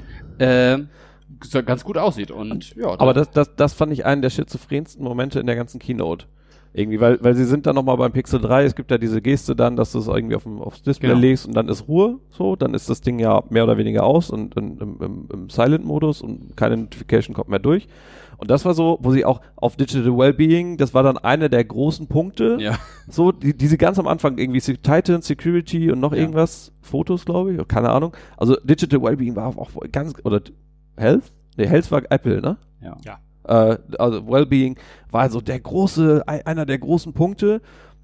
Und diese Geste mit auf, auf dem, auf, aufs Display legen und ist ruhig. Aber eigentlich wollen sie always on, leg das bitte in den Stand und es ist trotzdem da und es ist Ja. trotzdem irgendwie permanent da und hört permanent mit und schiebt dir Notifications unter, aber natürlich nur dann, wenn Google das will. So, und das fand ich einen dieser schizophrensten Momente zu sagen, so, na, Moment, also was denn jetzt? Also soll das Ding jetzt aus sein? Soll ich mich wieder auf andere Sachen fokussieren? Oder eigentlich sagt ihr doch gerade, ich soll mich nur auf Google-Sachen konzentrieren. So. Ja. Ihr, ihr, ihr, wollt der, der, der Gatekeeper und der Filter werden. So. Das stimmt Und das, das fand ich so irgendwie ah, ein bisschen. Ich muss aber sagen, auch wenn ich Fan von diesen Digi- Digital Wellbeing Sachen bin, ich finde diesen Stand schon ganz schön geil. ja, Das ist nämlich genau das, wo ich möchte, dass diese Geräte hingehen. Ich, ich steck das irgendwo rein und dann weiß es, es ist in einer anderen Umgebung und so muss, das muss quasi auch ein Monitor können. Da, man muss das, dieser Stand, die, die nächste Ausbaustufe für mich von diesem Stand ist ein Monitor, den ich dann komplett bedienen kann, damit dieses Device insgesamt. der, der, der Stand ist eine, eine physikal, äh, physikalische Manifestation, äh, Man, Manifest, Manifestation eines Kontexts. Ja. den du gibst, der, Genau. der einfach da ist. Ne? Genau. Äh, Wenn, wenn ich das zu Hause äh, bei, bei der Arbeit oder wenn ich das bei der Arbeit reinstecke, so dann ist es im Arbeitskontext, dann können mich auch andere E-Mails erreichen. So, wenn Genau. ich es zu Hause an, äh, reinstecke, dann ist es, aber da ist die Software noch Und nicht. da muss es, genau, aber da muss es hingehen. Und da ist es auch, das Genau. denke ich, um jetzt mal wieder zu Apple zurückzukommen, denke ich, das ist die Möglichkeit für Apple, wenn, also das wäre das Big Play von Apple, wenn sie wirklich auf ARM wechseln mit ihren MacBooks, dass sie in fünf Jahren dann in der, in der Lage sind, genau das umzusetzen. Dass sie ein Display haben oder eine Charging Station, vielleicht auch eine Art iPad Pro, vielleicht kann man sich das auch zusammenbauen. Das ist ja sozusagen gar kein Das Problem dann mehr. Apple Ich brauche einfach nur ein also Gerät. Ja, aber ein Stand, Stand, sag ich mal, so eine Art Stand, wo ich ein iPad Pro raufpacke und mein Telefon und dann ist das ein, ein Gerät und dann kann ich das auch als Laptop benutzen. Also das also irgendwie, oder ein Display kaufe ich bei denen und ich kann mein Telefon da drauflegen und dann habe ich das Telefon über das Display und das ist aber ein macOS, was ich dann mit Maus und Tastatur kann. total nicht Apple Meinst du nicht? An. Nee, überhaupt nicht. Aber wäre Also das ich dann nicht das Play? Dis- Aber diese ganze Diskussion, dass die UIs unterschiedlich sind und das eine ist Touch und das andere nicht und irgendwie Desktop ist nicht mobile und da passt aber es liegt auch daran, dass rein. Apple sich ja noch weigert, äh, Touch-Laptops rauszubringen. Alle anderen haben ja Touch-Laptops. Ja, und wer nutzt es wirklich? Also ich meine, Ich habe keinen Touch-Laptop, deswegen, also ich habe ja auch ein MacBook. das ist, das ist Ich kann dir super- das nicht beantworten. Also es gibt so ein paar Szenarien, da ist das Ja. super cool, wenn du eine Präsentation hast oder irgendwie so in, in irgendeinem kollaborativen Setting irgendwie was an so ein Ding machen willst. Aber in deiner normalen Arbeit wird dir einfach der Arm schwer irgendwie. Aber Also, äh, be bevor, bevor So. wir jetzt zu solchen Wieder Dingen kommen, zurück. zum Pixel 3 nochmal, ähm, Specs irrelevant. Kamera, also war, waren irrelevant so. Ja, ist jetzt ein Titan-Chip drin, Schneller. juhu, ist schneller, ist, ist irgendwie ein bisschen mehr Batterie. Android wird auch immer besser, war so ein bisschen die. Also Ja. es, es war so, eigentlich war alles Fotos, Fotos, Fotos, Fotos. Ja, weil Und sie die Kamera auch besser gemacht haben vorne. Haben Genau. natürlich alles das eingebaut, was jetzt Apple und Samsung auch eingebaut Dual haben. Lens, oder? Ja, Ja. Dual Front Lens. Aber Ja, ja, nach, genau. hinten, nach hinten raus haben sie erstmal das eingebaut, was Apple auch alles hat. Also mit hier, äh, natürlich, was sie sagen, das war ja das große Theme auch nach diesen drei Punkten war, alles, was sie jetzt machen und alles, was ermöglicht wird, ist durch das perfekt, die perfekte Symbiose von Hardware, Software und AI. Ja. Was natürlich was ganz anderes ist als irgendwas auf, als Software auf Hardware, aber naja. äh, das ist so der, der Motto und da machen sie dasselbe wie Apple, das heißt Focus äh, Shift nachdem das Foto gemacht wurde, alles noch viel besser. Ja. Und sie haben auch, also da haben sie wirklich ein bisschen auf die Trommel gehauen, dass sie haben äh, mit äh, Condé Nast äh, kooperiert und Condé Nast hat für sieben ihrer Hauptmagazine, so GQ und sowas alles, haben sie die äh, Coverfotos mit Pixel 3s geschossen und die sind auch alle released worden, schon vor dem Event. Und das ist keinem aufgefallen sozusagen. Und sie haben noch, sie haben auch einen schönen äh, iPhone-Jab gehabt. In Lowlight Conditions behaupten sie, sind sie viel besser. Ja. Viel, viel, viel besser Ja. durch ihren Sensor und weil sie einfach die stärkere Foto-AI dahinter haben, sagen sie, dass die quasi das aufhellen kann, ohne dass das jemand merkt. Und sie haben sich Annie Liebowitz geschnappt. Und Annie Liebowitz produziert gerade ein Fotobuch, was kommt, oder eine Fotoserie für eine Ausstellung, die komplett mit Pixel 3 alles gemacht wird. Das ist so ihr, ihr Play. Die sagen jetzt, wir Ja. gehen auf die, wir gehen nur auf die Fotos, weil die sind weggegangen von den Specs auch in dieser, in diesem gesamten Narrative, weil das interessiert auch nicht die Leute, die, die Android-Geräte kaufen dann vielleicht so sehr, sondern die haben gesagt, das ist jetzt sicherer und das ist geiler und guck mal diese geilen Fotos. Und da kommt jetzt diese Dual-Front-Kamera ins Spiel. Und da haben sie eigentlich ein ganz witziges Video äh, dafür zu vorgestellt auch, dass die Leute immer so, ah, ich kann, der Arm ist nicht lang genug, wir kriegen nicht alle Leute drauf. Und durch diese Dual-Front-Kamera macht man das Selfie einfach und dann kann man danach Cropping sozusagen machen, wie viel, wie viel Bildausschnitt man in diesem Selfie tatsächlich mit drin haben möchte. also sie haben eine 800 Dollar Selfie-Kamera gebaut. Oder ein Telefon gekauft. Also es hört sich alles super interessant an. Ähm, der, der ja bei sowas irgendwie, finde ich, immer am meisten Angst haben muss, ist ja irgendwie so Samsung irgendwie, ne? Also, ähm, Ja, also ich glaube, ich glaube, ich weiß es nicht, ne? Aber ich glaube, dass der Marktanteil dieser Pixel-Geräte auch allein durch den Preis von allen Google-Geräten relativ, äh, von allen Android-Geräten relativ gering ist. Hm. Ich glaube, das ist auch in Kauf genommen von Google. Google möchte damit nur zeigen, was geht. Das ist ja auch bekannt. Das ist ihr Benchmark. Ihre Geräte sind der Benchmark von dem, für Sachen, das kann Android. Das ist das, das ist das, das rechts unten Modell, das ist High-End für ein Android-Phone. Das kann man machen. Um das sozusagen damit zu pushen in diesem Narrative. was ist denn der Preis? Äh, 850 ab. Für das Kleine. Okay. Was, äh, guter Preis ist. Ich also was hatte- ist guter Preis, aber es ist schon auch teuer, aber die sind auch äh, ja drei Farben mit bunten Knöpfen witzigerweise. Was, was, ich, was ich spannend fand, äh, was auch immer sehr, sehr deutlich wurde, war On-Device. Ja. AI On-Device. Es war, sie sind, Ah, sie, sie sind nee. von diesem Narra- äh, Narrativ, so alles in der Cloud. Nee, nee, passiert On-Device. Ja, so, Haben ganz, sie- ganz, haben ganz, ganz, vielen ganz Stellen viel, gesagt, ja. das passiert jetzt alles auf dem Gerät Ja. und das machen wir so. Und ich glaube an Samsung Stelle klar für ihre Flagship-Produkte und sowas alles. ist interessant. Entschuldigung, wenn ich da so Ja. reingrätsche, weil ähm, gerade eben, als ich gesagt habe, Samsung irgendwie und du gesagt hast, naja, also das kann man halt so machen, da habe ich mir irgendwie noch gedacht, so, naja, gut, okay. Letztendlich kannst du natürlich auch ein ganz billiges Gerät, wenn du damit Ja. ein Foto machst, kann die AI trotzdem da irgendwie reinkloppen. Aber wenn es jetzt dann doch on-device gemacht wird, dann ist es ja doch wieder eine ordentliche Belastung der Hardware und dann kannst du auf Billigtelefonen Nee, auf Billigtelefon kannst du es nicht machen. höchstwahrscheinlich wieder nicht mehr machen irgendwie. Ja. Ne? Das ist dann so eine Karotte, die die ganze Zeit vor die Nase gehalten Mir, wird. mir fällt gerade ein, das Killer-Feature der ganzen, äh, des, des ganzen Dings, auch nicht für den deutschen Markt nicht, nicht so interessant. Ach ja, oh, oh, oh. Äh, Google Duplex. Google War- Duplex, Also Duplex ich habe hier die ganze Zeit das Screener-Calling. Genau, das- genau, Screener Calling von, mit Google Duplex und das ist das erste, das bringen sie jetzt in den USA raus. Sobald das Telefon läuft, geht das. Das haben, sie einen Use, haben sie einen Use Case gefunden, haben sie den Use Case gefunden, der für auch Duplex, der nicht der- ganz so gefährlich ist. der nicht so gefährlich ist und der für den Anfang auch klar macht. Und da ist ja auch das, ich meine, ich, ich lebe ja davon, dass ich solche Systeme baue, also Maschinen, die mit Menschen reden. Und das der erste, der erste Punkt für sowas und der wichtigste Punkt für sowas ist immer zu sagen, dass man nicht behaupten darf, man ist jetzt nicht eine Maschine. Und das machen sie ganz gut. Sie sagen hier, ich bin ein Supervisor-Service oder irgendwie sowas nennen sie das und äh, sag mir doch bitte, worum es geht und sowas alles, weil der kann The person you're calling is using a screening service from Screening Google. Ja. Genau. Und äh, das wird, glaube ich, ganz gut einschlagen. Und das hat mich auch äh, stark Ist beeindruckt. vor allem das, das, das Spannende fand, äh, irgendwie, es gab vor, vor zwei Wochen eine Statistik oder so, dass 90 Prozent der ernst, also der Anrufe in den USA inzwischen irgendwelche Werbeanrufe und, und Scams sind. Tatsächlich. Ja. Also das ist ein anscheinend eine unfassbare Epidemie, Das, die da das stattfindet. scheint aber auch daran zu liegen, dass da diese Gesetzgebung noch nicht da ist, wo wir sind. Weil hier ist das ja, also ich habe, ich krieg auch noch so Spam-Anrufe, aber ich muss ganz ehrlich sagen, Ganz selten. das ist echt selten und das ist also auf einer nicht öffentlichen Firmennummer. Also auf öffentlichen Firmennummern, klar, diese ganzen B2B-Buden, die einem was verkaufen wollen, das dürfen sie ja. Aber jetzt äh, auf der Privatnummer oder sowas, das das sind meistens Anbieter, die tatsächlich meine Telefonnummer haben, wie zum Beispiel mein Telefonunternehmen. Technical uh, Solution for judi uh, ju judge, judge, Judgmental, nee, judi Judical uh, Problem. Was Juri- möchtest du sagen? Eine, eine Judicial ein, vielleicht? Jud- Judicial, genau, für ein, ein, ein technische, eine technische Lösung für ein eigentlich juristisches Problem. Genau. genau. Also äh, ich meine, ähm, äh, das war tatsächlich was, worüber ich äh, was gehört habe und also dieses ähm, äh, Call Screening. Und da, was ich smart dabei fand, war, dass er halt irgendwie Duplex erstmal so reingeschmissen haben äh, in, in der einen Keynote und das danach heavy diskutiert wurde. Äh, und dann wurde es ganz leise und dass sie tatsächlich äh, die Technologie jetzt für was ja wirklich sehr Sinnvolles Ja. genommen haben. Das finde ich ganz gut. Also das stimmt schon, dass in Deutschland das sicherlich nicht irgendwie so wahnsinnig wichtig ist. nee. Aber ähm, äh, das zeigt ja auf jeden Fall so, hey, du kannst so eine Technologie auch machen, ohne dass du sofort irgendwie denkst, Genau. ähm, ja, hier Creep, Creep. Genau. Und wie gesagt, nochmal zurück zu dem zu den Ma Märkten. Ich bin da auch nicht so drinne, weil ich habe ja auch jetzt stand jetzt kein äh, Android-Telefon, aber ich glaube, die kannibalisieren sich da nicht so viel.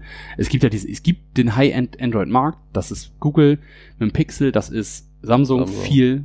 Äh, Samsung ist überall viel Ja. und dann halt noch Huawei. Wahrscheinlich mit den Top-Modellen und so, aber Samsung ist ja auch sehr stark damit beschäftigt. Die haben jetzt zum Beispiel gerade das A9 vorgestellt. Äh, das ist dieses Ding mit vier Kameras hinten, die alle untereinander sind, die alle einen unterschiedlichen Auftrag haben. Das eine ist für Tiefenschärfe, das andere ist für, ein- für ein Zoom, das hat eine Zoomlinse, eine, zwei, eine echte zweifach optische Zoomlinse dafür und äh, also ein Kram. Und das ist zum Beispiel ein Gerät, das kostet 600 Euro. Und das nicht 850, das heißt, es ist im Preissegment noch mal ein bisschen drunter, weil diese A-Geräte, wenn ich das richtig verstehe, bei Samsung, die sind ja mal, also A ist ja bei Samsung alles zwischen 200 und 600 Euro. Also von dem billigsten, was sie haben, bis zu diesem Mid-Price und dann haben sie ihre Notes und Galaxies und Ja, das ist dann das, Flagship, was das richtig flagshipig macht. Ja. So, und, und Google hat ja immer nur zwei jetzt, also die haben jetzt das Pixel und das Pixel XL. Witzigerweise das Pixel XL mit Notch und äh, Edge-to-Edge-Screen haben sie bei dem normalen Pixel nicht gemacht. Fand ich ganz interessant. Habe ich gerade gar nicht mehr vor Augen, aber kann gut sein, ja. Haben sie extra gesagt, nee, das Pixel hat ja die Kamera und sowas alles oben, da ist ja kein Notch. Das heißt, oben hast du eine Bar und unten hast du eine Bar und da hast du kein Screen. Und beim Pixel XL hast du oben halt keine Bar mehr, sondern nur noch diesen Notch und an diesem Notch ist halt, äh, äh, wie soll ich sagen,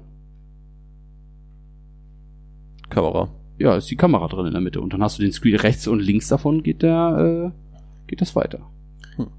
Ähm, wo gerade eben über ähm, Custom Hardware und Chips und irgendwie sowas die, äh, die Rede war. Äh, ich habe gerade per Zufall irgendwie gesehen, äh, habt ihr vielleicht auch gehört, äh, dass im ähm, in der letzten Revision der ARM äh, Chips Ja. äh, jetzt äh, Befehle drin sind, die äh, für JavaScript optimiert sind. Mhm. Das ist so geil. Fand das ist doch ich, hier das fand äh, ich sehr interessant. 10S ist doch quasi das bestperformende genau. Gerät Ja. auf dem Markt für diese JavaScript Speed Benchmarks. Ja. Ganz genau. Und äh, äh, äh, Die um genauer Flo- zu sein, Flo- die äh, irgendeine- Floating to Integer Ja, äh, Floating Unit. hat die- jetzt die Ergebnisse genauso wie JavaScript die erwartet. Das ist äh, fantastisch irgendwie, dass diese Sprache doch wirklich alles Aber das, ga, das gab's doch auch schon, habe ich auch bei Hacker News dazu gelesen, dass ein, aber das muss ich nachreichen, das kriege ich jetzt nämlich nicht mehr, haben wir wieder Halbwissen, dass damals äh, Researcher haben quasi für Operationen, die sie haben wollten, haben für bestimmte Benchmarks einige ihrer Core-Routinen äh, gespendet, so dass man die in diese Benchmarks einbauen durfte. Und dann waren die ganzen Chip-Hersteller auf einmal äh, da stark hinterher, dann sozusagen diese Sachen schnell zu machen. Und ich glaube, daraus ist dann, sind dann auch so Sachen wie SSE und sowas alles entstanden, dass das quasi nicht so schnell lief und dann mu- musste das schneller laufen und haben sich überlegt, wie können wir diese ganzen Sachen schneller machen, weil das sind ja diese Benchmarks. Und das ist, ja. Einer, also jetzt, jetzt ganz, ganz gefährlich, war jetzt gerade nicht irgendwie ein Intel-Event, wo sie die neue CPU-Generation ja, vorgestellt die haben? Ist gerade vorgestellt worden. Habe ich aber auch nicht mitbekommen. Ich habe ich hab nur irgendwo eine Headline gelesen, Intel, Event, bla, CPU-Generation, habe aber nichts davon gehört, Man wird so ein bisschen bombardiert mit all diesen ganzen Sachen irgendwie, ne? Also. Ähm, Aber gab, gab äh, wisst ihr, gab es da irgendein spannendes Announcement im, im Sinne von, äh, wir sind jetzt irgendwie, wir haben unsere äh, CPUs doch sicherer gemacht und haben es jetzt spekulative Ja, Ausführungen. Da, ich glaube, das da interessiert erwartest relativ du jetzt wenig. das Falsche. Ich glaube, es, es re interessiert relativ wenig Leute dabei. Also sie haben halt ein paar richtig dicke Sachen vorgestellt, ein paar kleine, ein paar richtig dicke Sachen. Und die haben jetzt zum Beispiel hier diesen ähm, i9 9900K bis zu 5 Gigahertz auf 8 Cores, 16 Megabyte Level 3 Cache. Lass mich raten, Zielgruppe Gamer. Ja, und High-End Workstations würde ich sagen mit Okay. fü- 95 Watt. TDP. 95 Watt Wow. TDP. Okay. Ist ja in so einem Desktop-System kein Problem. Ja, ja. Meine Zeit. Aber bei 95 Watt TDP ist auch nicht so schlimm, weil Nvidia hat ja auch gerade diese 2000er Serie, diese RX-Serie ihrer Grafikkarten rausgebracht. Da bist du mit 95 Watt noch nicht bei viel. Das stimmt Da allerdings. brauchst du noch ein paar mehr. Ich habe ja so eine externe GPU da an meinem NUC Ja. irgendwie. Äh, wenn ich die einschalte, dann beklagen die Leute sich irgendwie im Raum nebenan. Das ist Schatz, Wahnsinn. kannst du mal bitte draußen zum Blockheizkraftwerk gehen? Das ist, die, die Framerate robbt mal wieder. Super krass. Genau, aber die haben da Intel einfach, was ich so mitbekommen habe, ist da jetzt auch, also da kann ich jetzt auch falsch liegen. Falls ich falsch liege, bitte gerne einfach an uns schicken, äh, auf Twitter oder äh, an die Kontaktadresse. Da, da bin ich gerne falsch und werde ich gerne korrigiert. Ähm, nicht viel infrastrukturell technisches neu gelegt. Die haben einfach nur alles, was sie hatten, schneller gemacht und Okay. mehr Kerne und mehr Cache und nochmal geiler und nochmal hier mehr vier, vier, vier mehr Frames und hier nochmal ein bisschen mehr Durchsatz. Und Z-Lab hast du nicht gesehen, der macht das hier auch nochmal schneller. Äh, hier Cin- Cinebench oder wie das heißt, da, das soll auch alles besser sein. Ähm, Wär, wär, wie gesagt, wäre wär spannend gewesen nach Heartbleed, äh, nicht, nicht Heartbleed, sondern, äh, oh, wie heißt es? Äh, Spectre. Spectre, Spectre. Äh, Spectre und Meltdown. Wäre es ja spannend, ist, ist, ist jetzt auch schon fast mehr als ein Jahr her, oder? Oder Nee, so lange noch nicht. Nee, aber ein äh, halbes zehn, Jahr zehn Monate. Zehn Monate, ja. Ja, genau. Aber es ist, Intel kämpft da immer noch sicherlich mit und ich denke mal auch, dass es ja auch so Ja, und es sind ja auch viele Nachfolgesachen gefunden. genau. Genau, aber wäre jetzt spannend gewesen, ob es da irgendwas Da muss eine gäbe. komplett neue äh, Prozessorarchitektur her Ei- und ich glaube, die ist immer noch. Kommt nicht so schnell. Und jetzt ist es ja auch so, Intel hat ja auch Cannon Lake schon angekündigt. Das sollte ja eigentlich kommen. Und ich glaube, das Spectre hat das jetzt äh, verschoben, weil die kommen erst nächstes Jahr. Also Okay. Das ist jetzt sozusagen so eine Zwischengeneration. Und zum Holiday-Geschäft nächstes Jahr soll diese Cannon Lake-Architektur draußen sein. Und das ist dann 10 Nanometer. Das ist jetzt ja 14, 13? Okay. Was, was das äh, darüber Was, drüber war. ja. Apple baut ja mit TSMC jetzt das neue iPhone in 7 und Intel bringt erst nächstes Jahr die 10 äh, Nanometer. Wobei, das muss man dazu sagen, ne, ist ja so ein bisschen Äpfel und Birnen Vergleich. Richtig, 7 ja. Nanometer bei einem ist anders als 7 Nanometer beim anderen. Naja, richtig. Aber ähm, was haben wir denn noch für Themen auf der Liste? Was wir noch an Themen haben. Wir haben noch einen ganz interessanten Hack. Und Oh. zwar wurde ja in Großbritannien, glaube ich was, oder in New York, es wurde ein Kunstwerk versteigert Oh ja. gerade. Von einem relativ äh, anonymen, aber doch sehr bekannten Street Art Künstler, nämlich Banksy. So. Was ist denn da passiert, Matze? äh, das wurde, äh, der, ein Bild von ihm wurde bei Sotheby's versteigert und das Bild ist so ein Mädchen mit, mit Ballon, glaube ich, und äh, in so einem fetten Holzrahmen äh, schon immer gewesen. Also das war immer in so einem fetten Holzrahmen. Äh, und in dem Moment, wo es versteigert worden ist, ist das Bild geschreddert worden von einem äh, ja, Aktenvernichter, der in diesen Holzrahmen eingebaut worden ist, vor den Augen aller anderen, äh, aller Anwesenden, die dann etwas schockiert da standen und irgendwie guckten und sagten, was zur Hölle passiert hier gerade? Also der Typ hat lang, lang angelegt, äh, diesen Holzrahmen produziert, dieses Bild da reingepackt, wusste dieses wenn oder ist davon ausgegangen, dass das Bild irgendwann versteigert wird. Er dann bei Sotheby's ist oder einer seiner Associ- Associates äh, auf, den- auf den Knopf mit der Remote äh, drückt und per Remote den Schredder anmacht. Und das äh, wurde wunderbar aufgenommen auf hunderten Kameras und alle waren völlig schockiert. Ähm, klar, wieder eine klassische Banksy-Kapitalismus-Kritik. Ähm, was jetzt wohl passiert ist, dass Die aber da- mal wieder voll na- nach hinten los. voll nach hinten losgegangen ist, weil jetzt auf einmal gesagt wird, so ja, jetzt ist das Bild ja eigentlich zehnmal so viel wert. Dazu muss ähm, man sagen, das Bild ist nicht komplett geschreddert worden. Nee, nee, zur Hälfte. Aber ich Aber glaube, das kann jetzt ich, ja auch die Kritik sein. ich, ich glaube, dass das Bild nur zur Hälfte geschreddert worden ist, war keine Absicht. Ich würde vermuten, das war ein schwacher Akku oder irgendwas, was dann schiefgegangen ist oder was auch immer. Ja, jetzt, jetzt muss man das nämlich mal, jetzt wird's ja, das ist ja ein interessanter. Die Spekulationen beginnen. Genau, jetzt beginnt die Spekulation, weil jetzt wird's ja für uns hier interessant mit Halbwissen und Technik, weil, weil weiterer Fakt, dieses Bild war bei Sotheby's schon seit zehn Jahren. In genau diesem Rahmen. Das war schon in Storage sozusagen Ja, genau. länger und jetzt sollte es ähm, verkauft werden. Und dann ist es jetzt aber so, das war ein sehr dicker Rahmen, also wir werden das Video verlinken, das ist schon, da denkt man sich schon, was ist denn hier los? Und Sotheby's wollte das wohl auch aus diesem Rahmen entfernen, aber Pest Control und Pest Control, wer ist Pest Control? Pest Control ist das äh, Zertifizierungsteam sozusagen um Banksy rum, die nachweisen können, ist das ein echter Banksy? Ist das in diesem Zustand, in dem es sein sollte? Und die zertifizieren das dann für diese äh, Auktionshäuser und sowas alles. Und die machen auch alle, alle Public-Sachen. Also immer wenn da Das Geld gemacht wird. Organ von das, Banksy. Genau, das ist Banksys öffentliches Organ. Das findet auf einer Webseite statt, die sehr barebones ist. Die haben auch sehr interessante, sehr fiese CRUD-Applications drin, um so Transfer of Ownership und sowas alles. Thomas, wenn du mal einen langsamen Sonntag hast, kannst du da mal raufgucken, da kann man direkt irgendwie durchhacken wahrscheinlich. Sehr schön. Da kann man wahrscheinlich direkt irgendwie einmal durchgehen und ähm, Kann man Bilder hochladen. ja, Nur Banksys. da kann man Bilder hochladen, ja. Äh, die ha waren, hatten vorher noch mal Zugriff. So, jetzt, jetzt geht die Theorie los. Die plausibelste Theorie, die ich gehört habe, da hat einer das auseinandergenommen und hat es tatsächlich ausgetestet, auch so ein bisschen, also ein bisschen Proof of Concept Sachen gebaut, ist folgende, falls ich sie euch präsentiert habe. Also, die Theorie ist, das Bild war schon immer so vorbereitet. Dieses, dieser Bilderrahmen hatte aber einen Akku auch eingebaut und sowas, aber der Akku wurde vorher ausgetauscht. Obwohl es wohl für nicht, also kein Akku, sondern eine Batterie, weil wenn es, es gibt wohl Batterien, die über mehrere Jahre Mhm. Locker, Jahre. genau, locker diese Charge halten können, um das zu machen, was da passiert ist. Das heißt, dieses Bild zu schreddern. Jetzt sind aber daran gibt es zwei große Fragen. Waren die Batterien da immer noch drinne oder wurden sie von Pest Control vorher ausgetauscht oder eingebaut? Die hatten ja Zugriff zu dem Bild, das heißt, die könnten, hätten locker die Batterien tauschen können oder den Akku laden können, Mhm. obwohl man sich überlegen muss, vor zehn Jahren war jetzt die Powerbank-Infrastruktur auch nicht so gut. Also ein, so eine Powerbank, die ich da jetzt reingebaut hätte vor zehn Jahren, würde ich jetzt heute auch nicht mehr so unbedingt trauen. Aber wenn das jetzt so AAA, AA Batterien oder A-Batteries sind oder sowas, alles, die einfach da in den Rahmen geschoben werden, das ist äh, rock solid. Das ist abgehangen, das funktioniert garantiert. So. Nächste Frage, wie wurde es geschreddert?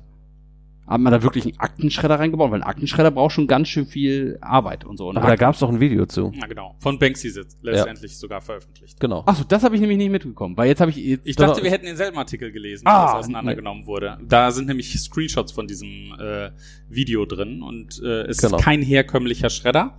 Es Es, folgt auch keinem herkömmlichen Schredder-Design, aber es sind definitiv Schneideblätter drin. Ja. Genau, das habe ich nämlich, das habe ich nämlich in dem Blogartikel, den ich gelesen habe, gesehen. Da hat nämlich einer geguckt und zwar, dass da, das- genau, es sollten 38. 38 äh, Exacto Knife Blades sozusagen hat er es genannt, also hier so Cutter, Cutter Messer sozusagen sind da eingebaut und dann ist das Bild dann, damit das funktioniert, sagte er dann auch muss und da ist er das dann durchgegangen, hat diesen Proof of Concept gemacht und hat geguckt, kann man das machen, kann man das nicht machen, das kann man machen, aber die Spannung fehlt, das heißt, die Blätter müssen schon angerissen ge äh, gewesen sein von vornherein. Das heißt, dieses Bild ist länger, als es tatsächlich vorher zu sehen Und war. tatsächlich sieht man das ja auch Genau. auf den Ja. Bildern. Also von dem halb geschredderten Banksy-Bild sieht man ja ähm, zwei Sachen, die diese Theorie unterstützen. Das eine ist einmal, es ist länger und zweitens unten dreht sich Ja. so äh, und das passt zu der Theorie, dass gesagt wird, es wurde halt eben angeschnitten und schon auf eine Rolle gepackt. Ähm, so dass dann halt eben, also es ist immer einfacher, einen existierenden Schnitt weiterzuschneiden, als einen neuen zu machen. Und äh, die Rolle, die hat dann sozusagen Kraft darauf ausgeübt und deswegen hatte sich das dann über die Zeit auch schon so ein bisschen gewölbt. Genau, also was der Akku gemacht hat, ist, er hat einfach einen Motor betrieben, der diese Rolle be- gezogen hat. Diese Rolle hat das Bild über die Klingen gezogen hat und hat es dann auf der anderen Seite unten durch den Rahmen rausgedrückt. Ja. Das ist so die, die gängigste Theorie, was das gerade angeht.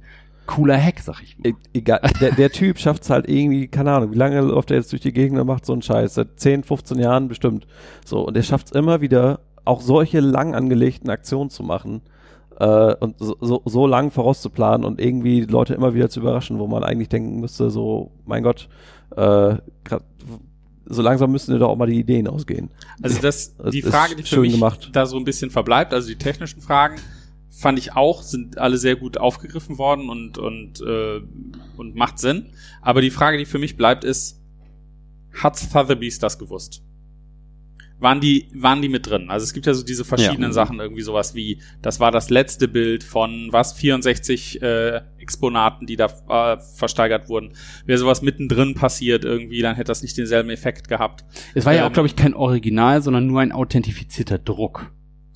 Wenn ich das richtig verstanden habe. Und es ist so, dass, dass Sotheby's ja wohl auch angesprochen hat, dass dieser Rahmen so massiv ist. Ja, genau. Und, und dann muss man sich natürlich auch überlegen, wenn da so ein, wenn da so ein Ding drin ist und da kommen diese, diese, diese Fransen raus, wo kommen die denn raus? Ja. Also irgendwo muss ja ein Schlitz sein und wir haben denselben Artikel gelesen. Genau, und es wird, nicht, es wird nicht genug Kraft da gewesen sein, um irgendeine versteckte Tür aufzumachen oder irgendwie sowas in der Art, sondern äh, da muss ein Schlitz gewesen sein, sowas fällt auf. Also es ist ja nicht so, als ob dann irgendwie äh, so ein Bild bei Sotheby's reinkommt und die gucken sich das mal ganz grob an und sagen, cool, da äh, machen wir jetzt mal flockige 1,4 Millionen für, sondern das wird ja irgendwie äh, aufs Letzte untersucht. Aber was, was, was hätte Sotheby's davon? Ich meine, das, Das Ding wird, Frage, das Ding genau. wird nicht nochmal neu, mal, noch mal neu versteigert. Die Besitzerin hat jetzt gesagt, so wie sie behält's.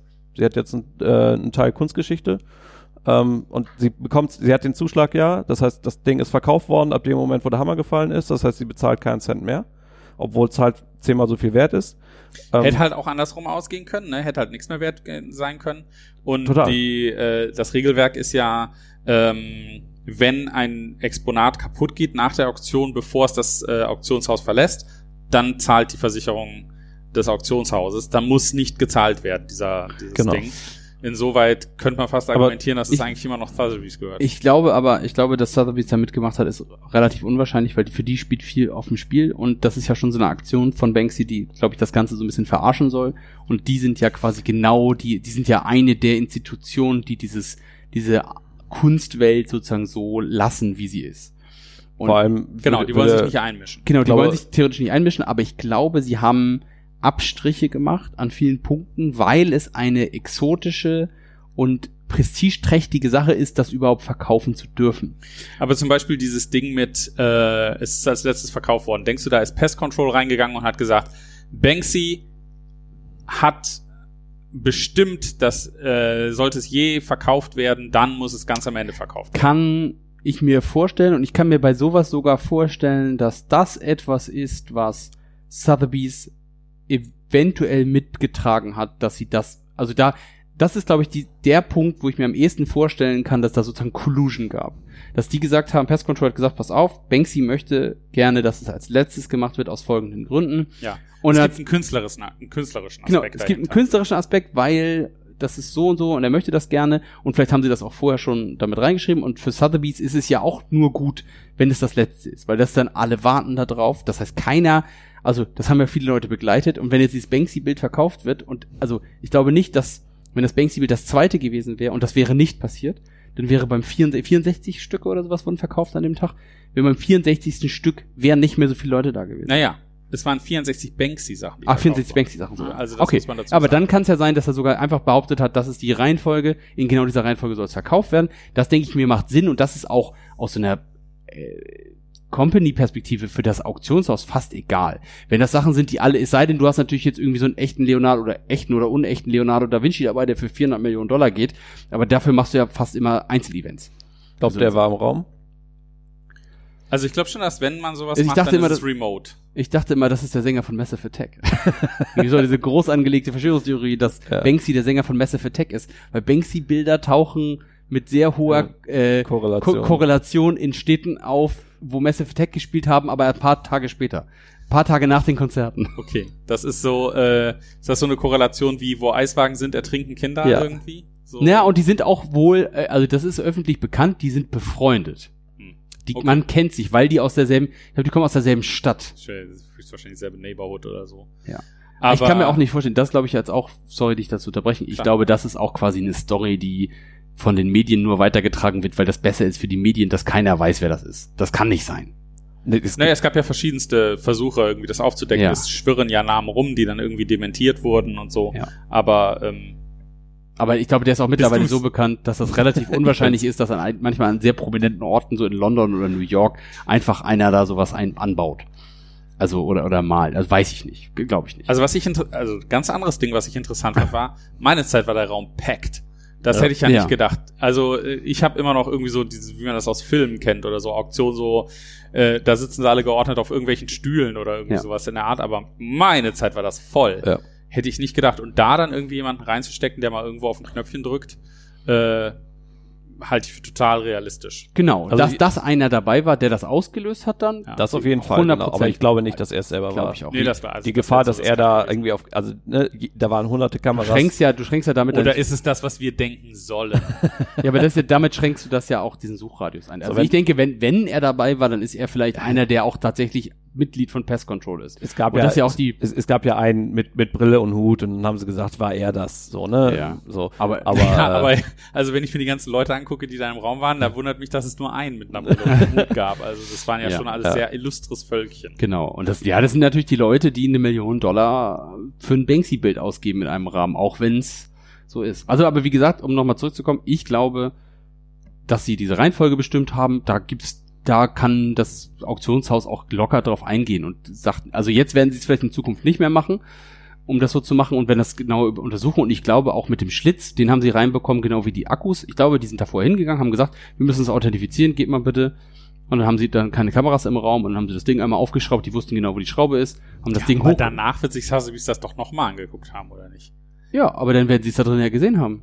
Dann, dann muss es ja danach gesehen. Nee, das, ich glaube nicht. Ich glaube, das kann so kurzfristig vorher passiert sein, dass sie das gemacht haben und dass danach, dass es dann auch nicht mehr auffällt. Ja, oder dass halt ganz diffus gesagt würde, so, okay, das ist eine Kunstaktion hier. Das ist Ja. mehr als nur das Kunstwerk irgendwie. Ja. Ihr müsst uns vertrauen irgendwie. Da könnte ja, ich mir das drauf, kann auch sein. könnte ich mir vorstellen, dass Sotheby's sich drauf einlässt, Und- weil die ja schon Kunst als solches respektieren. Ja. ja, vor allem Sotheby's hat ja ein Interesse daran, irgendwie sich mit denen gut zu stellen, ne? Also die wollen ja das Ding, das Zeug verkaufen. So, die wollen ja, die verdienen ja damit Geld. Ja. So, dann werden die sich garantiert nicht mit Pest Control anlegen und sagen so, ja, nee, das geht jetzt aber nicht. So, und die, die Gefahr, dass Pest Control dann sagt so, ja, sorry, dann gehen wir zu Ebay, äh, ist, ist mehr oder weniger, ist, ist ja schon da. Das wäre was. Sowas auf Ebay. Ja. Ach ja, Banksy, Banksy, Banksy. So, aber Tom- immer, immer noch schön, dass er, dass er so einen Kram macht und Genau. äh, dass, dass, dass er immer noch mal für solche Aktionen sorgt, ähm, finde ich immer sehr amüsant. Das war Find- schon extrem clever. Finde ich auch, finde ich auch super. So, aber wie ist denn das jetzt? Wenn das so geschreddert ist, dann brauchen wir ja was Neues. Thomas, wenn du jetzt so einen neuen Rechner hast. Oh, Ah. was ein Segway hier. Gar nicht, ja, gar nicht mal so schlecht. Wenn du jetzt so einen neuen Rechner hast und dein alter Rechner ist dir leider in die Alster gefallen hier in Hamburg. Du kannst nicht mehr darauf zugreifen. Du musst, dann gehst du direkt zum Jungfernstieg, direkt zum Apple Store, holst dir ein neues MacBook Pro und was passiert dann? Was muss darauf, Thomas? Was, wo, ohne was kannst du nicht leben und warum kannst du nicht ohne das leben im täglichen Arbeitsleben? Ist ja so ein bisschen eine Fortsetzung von äh, deinem Setup, was du äh, Genau. im letzten Podcast äh, beschrieben hast. Also ich muss sagen, dass ich ein echter Purist bin, was das angeht. Ähm, äh, das war ich nicht immer. Also ich hatte definitiv, als ich noch auf äh, Windows unterwegs war, äh, da hatte ich immer irgendwie so meine Standardsoftware, die ich immer überall installiert haben musste, bei Winamp und irgendwie so ein Krams. Ähm, das habe ich alles nicht mehr. Äh, ich erkläre mir das ein bisschen dadurch, dass ich äh, in meiner Zeit bei Apple halt einfach auf ganz viel äh, absolut ganz früher Software gearbeitet habe. Also wirklich so die ersten Builds von Snow Leopard oder irgendwie sowas in der Art, wo einfach auch nicht viel lief. Und dann musste ich trotzdem produktiv sein da drauf irgendwie. Deswegen ähm, ist mein System eigentlich häufig echt nur Bordmittel. Ähm, also ich benutze zum Beispiel das Original-Terminal. Äh, ich habe nie iTerm oder Mhm. iTerm 2 oder was auch Ja. immer, äh, bin ich nie mit klargekommen irgendwie. Ähm, das ist ein äh, cleanes äh, Terminal, was ich nehme. Ähm, Im Gegensatz zu ganz vielen, die irgendwie, wie heißt es, Alfred oder irgend Mhm. sowas nehmen, äh, bin ich mit Spotlight unterwegs ähm, und äh, fühle mich damit auf jeden Fall produktiv. Als Editor nehme ich tatsächlich Vim, eigentlich für fast alles. Ähm, deswegen ist eigentlich so, dass das aller In einem Rapper? Also hast du einen so nicht so, mal NeoVim Nicht oder mal NeoVim oder oder- nicht mal nicht mal MacVim oder was? MacVim oder Ja. Oh. oder sowas oder einfach Vim im Terminal. Vim im Terminal, genau. Also tatsächlich ist es so, dass wenn ich entwickle, dann bin ich eigentlich auch zu 95% im Terminal. Also meist habe ich ein Splitscreen, wo auf der einen Seite der Browser ist und auf der anderen Seite halt äh, Terminal und damit entwickle ich dann. Also heutzutage äh, das erste, was ich installiere, da geht kein Weg dran vorbei, ist natürlich Homebrew. Hm. Ähm, das muss drauf und äh, Und äh, dann installiere ich mir halt sowas wie Vim, Tmax, äh, Midnight Commander und so. Also schon alles sehr terminal-orientiert, das ganze TLDR und so. Ähm, das auf jeden Fall. Ähm, und dann habe ich meine Dot-Files, wo ich halt dann irgendwie Vim mir entsprechend konfiguriere und habe dann da alles drin. Und heutzutage installiere ich mir dann halt noch Go. Und die liegen bei dir im Git? Äh, meine Äh, Dot-Files, ja. genau, die habe ich in einem privaten Repository auf GitLab, ähm, damit ich mir die überall reinpacken kann. Das sind einfach äh, tatsächlich, ich hatte das mal irgendwann alles so auf Rake-Basis, also Mhm. Ruby Make. Ähm, aber seitdem ich jetzt von Ruby weg bin, habe ich mir gedacht, nur um den Dot-File zu installieren, brauche ich kein Ruby. Ähm, und dann habe ich alles auf Bash umgeschaltet und, äh, und, und das ist halt einfach runterladen von GitLab, starten, einmal, da wird dann irgendwie alles gebootstrapped, die richtige Tmox-Konfiguration, die richtige Vim-Konfiguration mit allen Plugins runtergeladen und das war's. Ähm, ja, und tatsächlich ist es das. Also ich meine, im Desktop-Betrieb habe ich äh, habe ich so ein paar Sachen, die ich dann doch irgendwie ganz nett finde, irgendwie. Also ähm, äh, was weiß ich, Sublime-Text oder so nehme ich dann doch als als Editor. Ähm, und äh, was sind so die typischen Sachen? Dann habe ich eine ganze Zeit lang SQL als Mhm. Datenbank-Frontend verwendet irgendwie, wobei da bin ich jetzt umgestiegen. Wie heißt das denn noch jetzt? Das hat irgendwie so einen komischen Origami-Elefanten als Icon, da weiß ich gar nicht mehr, wie das heißt. Äh, kommerzielle Software. Ähm, sehr gut. Äh, nicht nur nicht nur MySQL, sondern Postgres, weil ich jetzt einfach unheimlich viel mit Postgres mache. Ähm, in den Shownotes wird's äh, vielleicht nochmal erwähnt. Ja. Äh, ich habe jetzt leider meinen Desktop gerade gar nicht hier. Ähm, und das war's. Also viel mehr ist nicht WLC oder so äh, oder VLC irgendwie, aber aber ich kann auch total gut ohne leben. Also tatsächlich ist es so, dass ich einfach über eine ganz lange Zeit immer wieder komplett auf neuen Rechnern irgendwie mich zurechtfinden musste und deswegen bin ich da, habe ich das auf ein Minimum runter reduziert. Hast du die Software da? Weil, Ah, ich finde sie äh, noch die find nicht. ich Razor SQL. Nee, nee, nee. Das ist eine Native Mac-Applikation, die, äh, die ähm, MySQL, Postgres und sowas alles macht und äh, äh, wirklich sehr schön ist. Table Plus. Ja, ich glaube, das ist es tatsächlich. Table Plus IO. Ja, Ähm, ja Table genau. Plus IO. Table Plus IO. Sehr gut. Genau. Also da bin ich irgendwie, also das finde ich auch total gut. Oh, 50 Dollar, das kann man ja machen. Genau. Und äh, das war's. Also mehr nicht. Ich meine, wenn ich tatsächlich in so einer Phase bin, wo ich ein bisschen iOS mache, dann kommt natürlich noch Xcode und so. Ansonsten Ja. mehr nicht. Ha, das ist Ja. sehr bare Browser, Chrome, Firefox, Safari. Safari. Puh. Ja, tatsächlich. Also ich bin mit den, also es ist halt auch so eine Vertrauenssache, einfach weil ich irgendwie äh, lang bei der Firma gearbeitet habe, deswegen weiß ich, wie da entwickelt wird und vertraue der.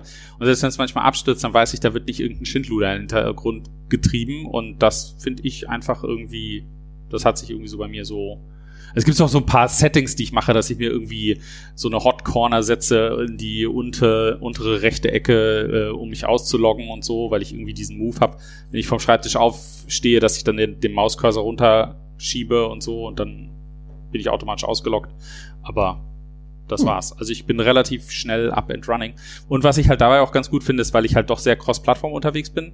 Also cross-Plattform ohne Windows, also sprich Mac und Linux dass ich halt dadurch, dass ich im Terminal arbeite und dieselben Dot-Files überall nehme, eigentlich überall, auch über SSH, mich dann total schnell zurechtfinde.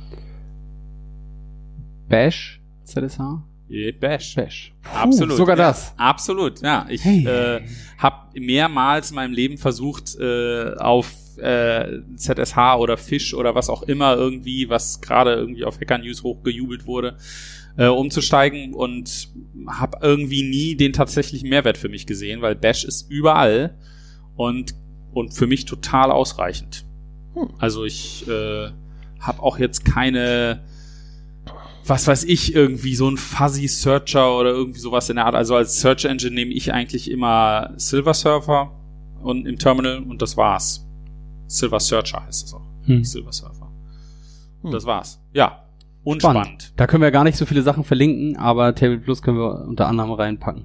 Genau. Und vielleicht nochmal Homebrew, aber Homebrew sollte man ja auch kennen. Wer Homebrew nicht kennt oder macOS, ja. der muss das jetzt sofort googeln. ich war ganze Zeit lang MacPorts Verteidiger Ah. so, ja, muss ich echt sagen, aber Homebrew hat halt einfach wirklich alles. Alles. Und es läuft auch wirklich einfach Und Homebrew, rund. Home- Homebrew hat natürlich auch ganz witzigerweise genau wie ähm, äh, wie heißt es, Cocoa Pods und sowas alles, das läuft ja alles auf GitHub, glaube ich. Ja. Also auf öffentlichen GitHub-Repositories und da äh, gibt's ganz interessante Blogartikel dazu, falls das mal einer raussuchen möchte, dazu, wie diese äh, Sachen Git und GitHub so missbraucht haben, was eigentlich nicht dafür gedacht ist, was sie da machen, Git-Server schreiben. dass die Dafür. quasi auch von GitHub Support bekommen haben für bestimmte Sachen und äh, Sachen aufhören mussten zu machen, weil das einfach nicht skaliert, so wie sie das vorhatten. Absolut, ja. ganz und genau. äh, das ist eine ganz spannende Geschichte. War, war, war der Homebrew-Entwickler, einer der Chefentwickler, nicht derjenige, der irgendwie in den Google-Interviews gescheitert ist? Genau. ja. Und dann einen sehr, sehr lustigen Artikel darüber geschrieben hat, wo er dann sagte so, ey, ganz im Ernst, 90 Prozent eurer Leute benutzen meine Software bei euch im Unternehmen und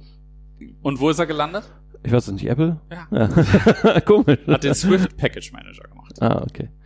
Äh, fand ich äh, eine sehr schöne Geschichte. Ähm, Aber so typisch Google, ne? ja, ja. Also muss man halt auch sagen.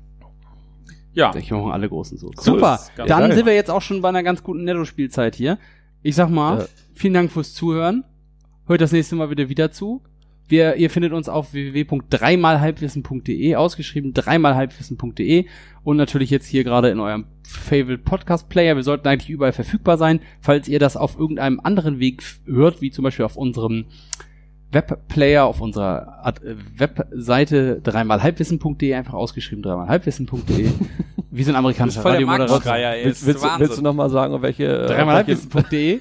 ähm, dann lasst uns das doch bitte wissen, falls wir da irgendwie was vergessen haben, aber wir sind, glaube ich, Podigy eingetragen und bei Deezer und äh, Spot- Apple, bei Spotify, glaub ich- glaube ich, noch noch nicht, aber Spotify liegt das daran, dass die weird sind damit, wie man das machen muss. Vielleicht Ja, sind ich, wir das ich, auch ich glaube, das hat sich aber geändert. Ich glaube, wir müssen mal den Haken aktivieren. Aber müssen wir das jetzt machen? Okay. Ja. Weil irgendwelche anderen großen Podcasts sind ja auch da.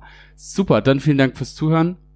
Äh, Wir, wir, wir verbleiben halbwissend und hoffen, dass wir hier ein bisschen Licht ins Dunkel gebracht haben. Sag doch Thomas, noch mal, wie man dich erreicht. dreimal halbwissen.de. Nee, dich persönlich. mich persönlich, ja, mich persönlich einfach nach Florian Nommensen suchen und dann bei GitHub, LinkedIn, Xing, da bin ich natürlich finden. Da gibt's gar nicht so viele Leute mit meinem Namen. Ansonsten auf der Webseite meiner Firma nowhere.to, K-N-O-W-H-E-R-E.to. Und Thomas? Dich? Äh, ja, ich sag auch Tschüss und äh, erreichbar bin ich äh, über meine Firma chrissyfield.de, beziehungsweise die Firma ist Chrissyfield GmbH, aber die Website ist chrissyfield.de. Ich sag's nochmal, chrissyfield.de. Und dazu muss man Folgendes sagen, weil ich das, und ich kenne Thomas jetzt auch schon ein bisschen länger und ich kenne auch den Namen seiner Firma schon ein bisschen länger, das wird geschrieben C-R-I-S-S-Y-F-I-E-L-D, also Singular Field, .de, also chrissyfield.de. Das finde ich sehr gut, dass du das gesagt hast. Dank dir.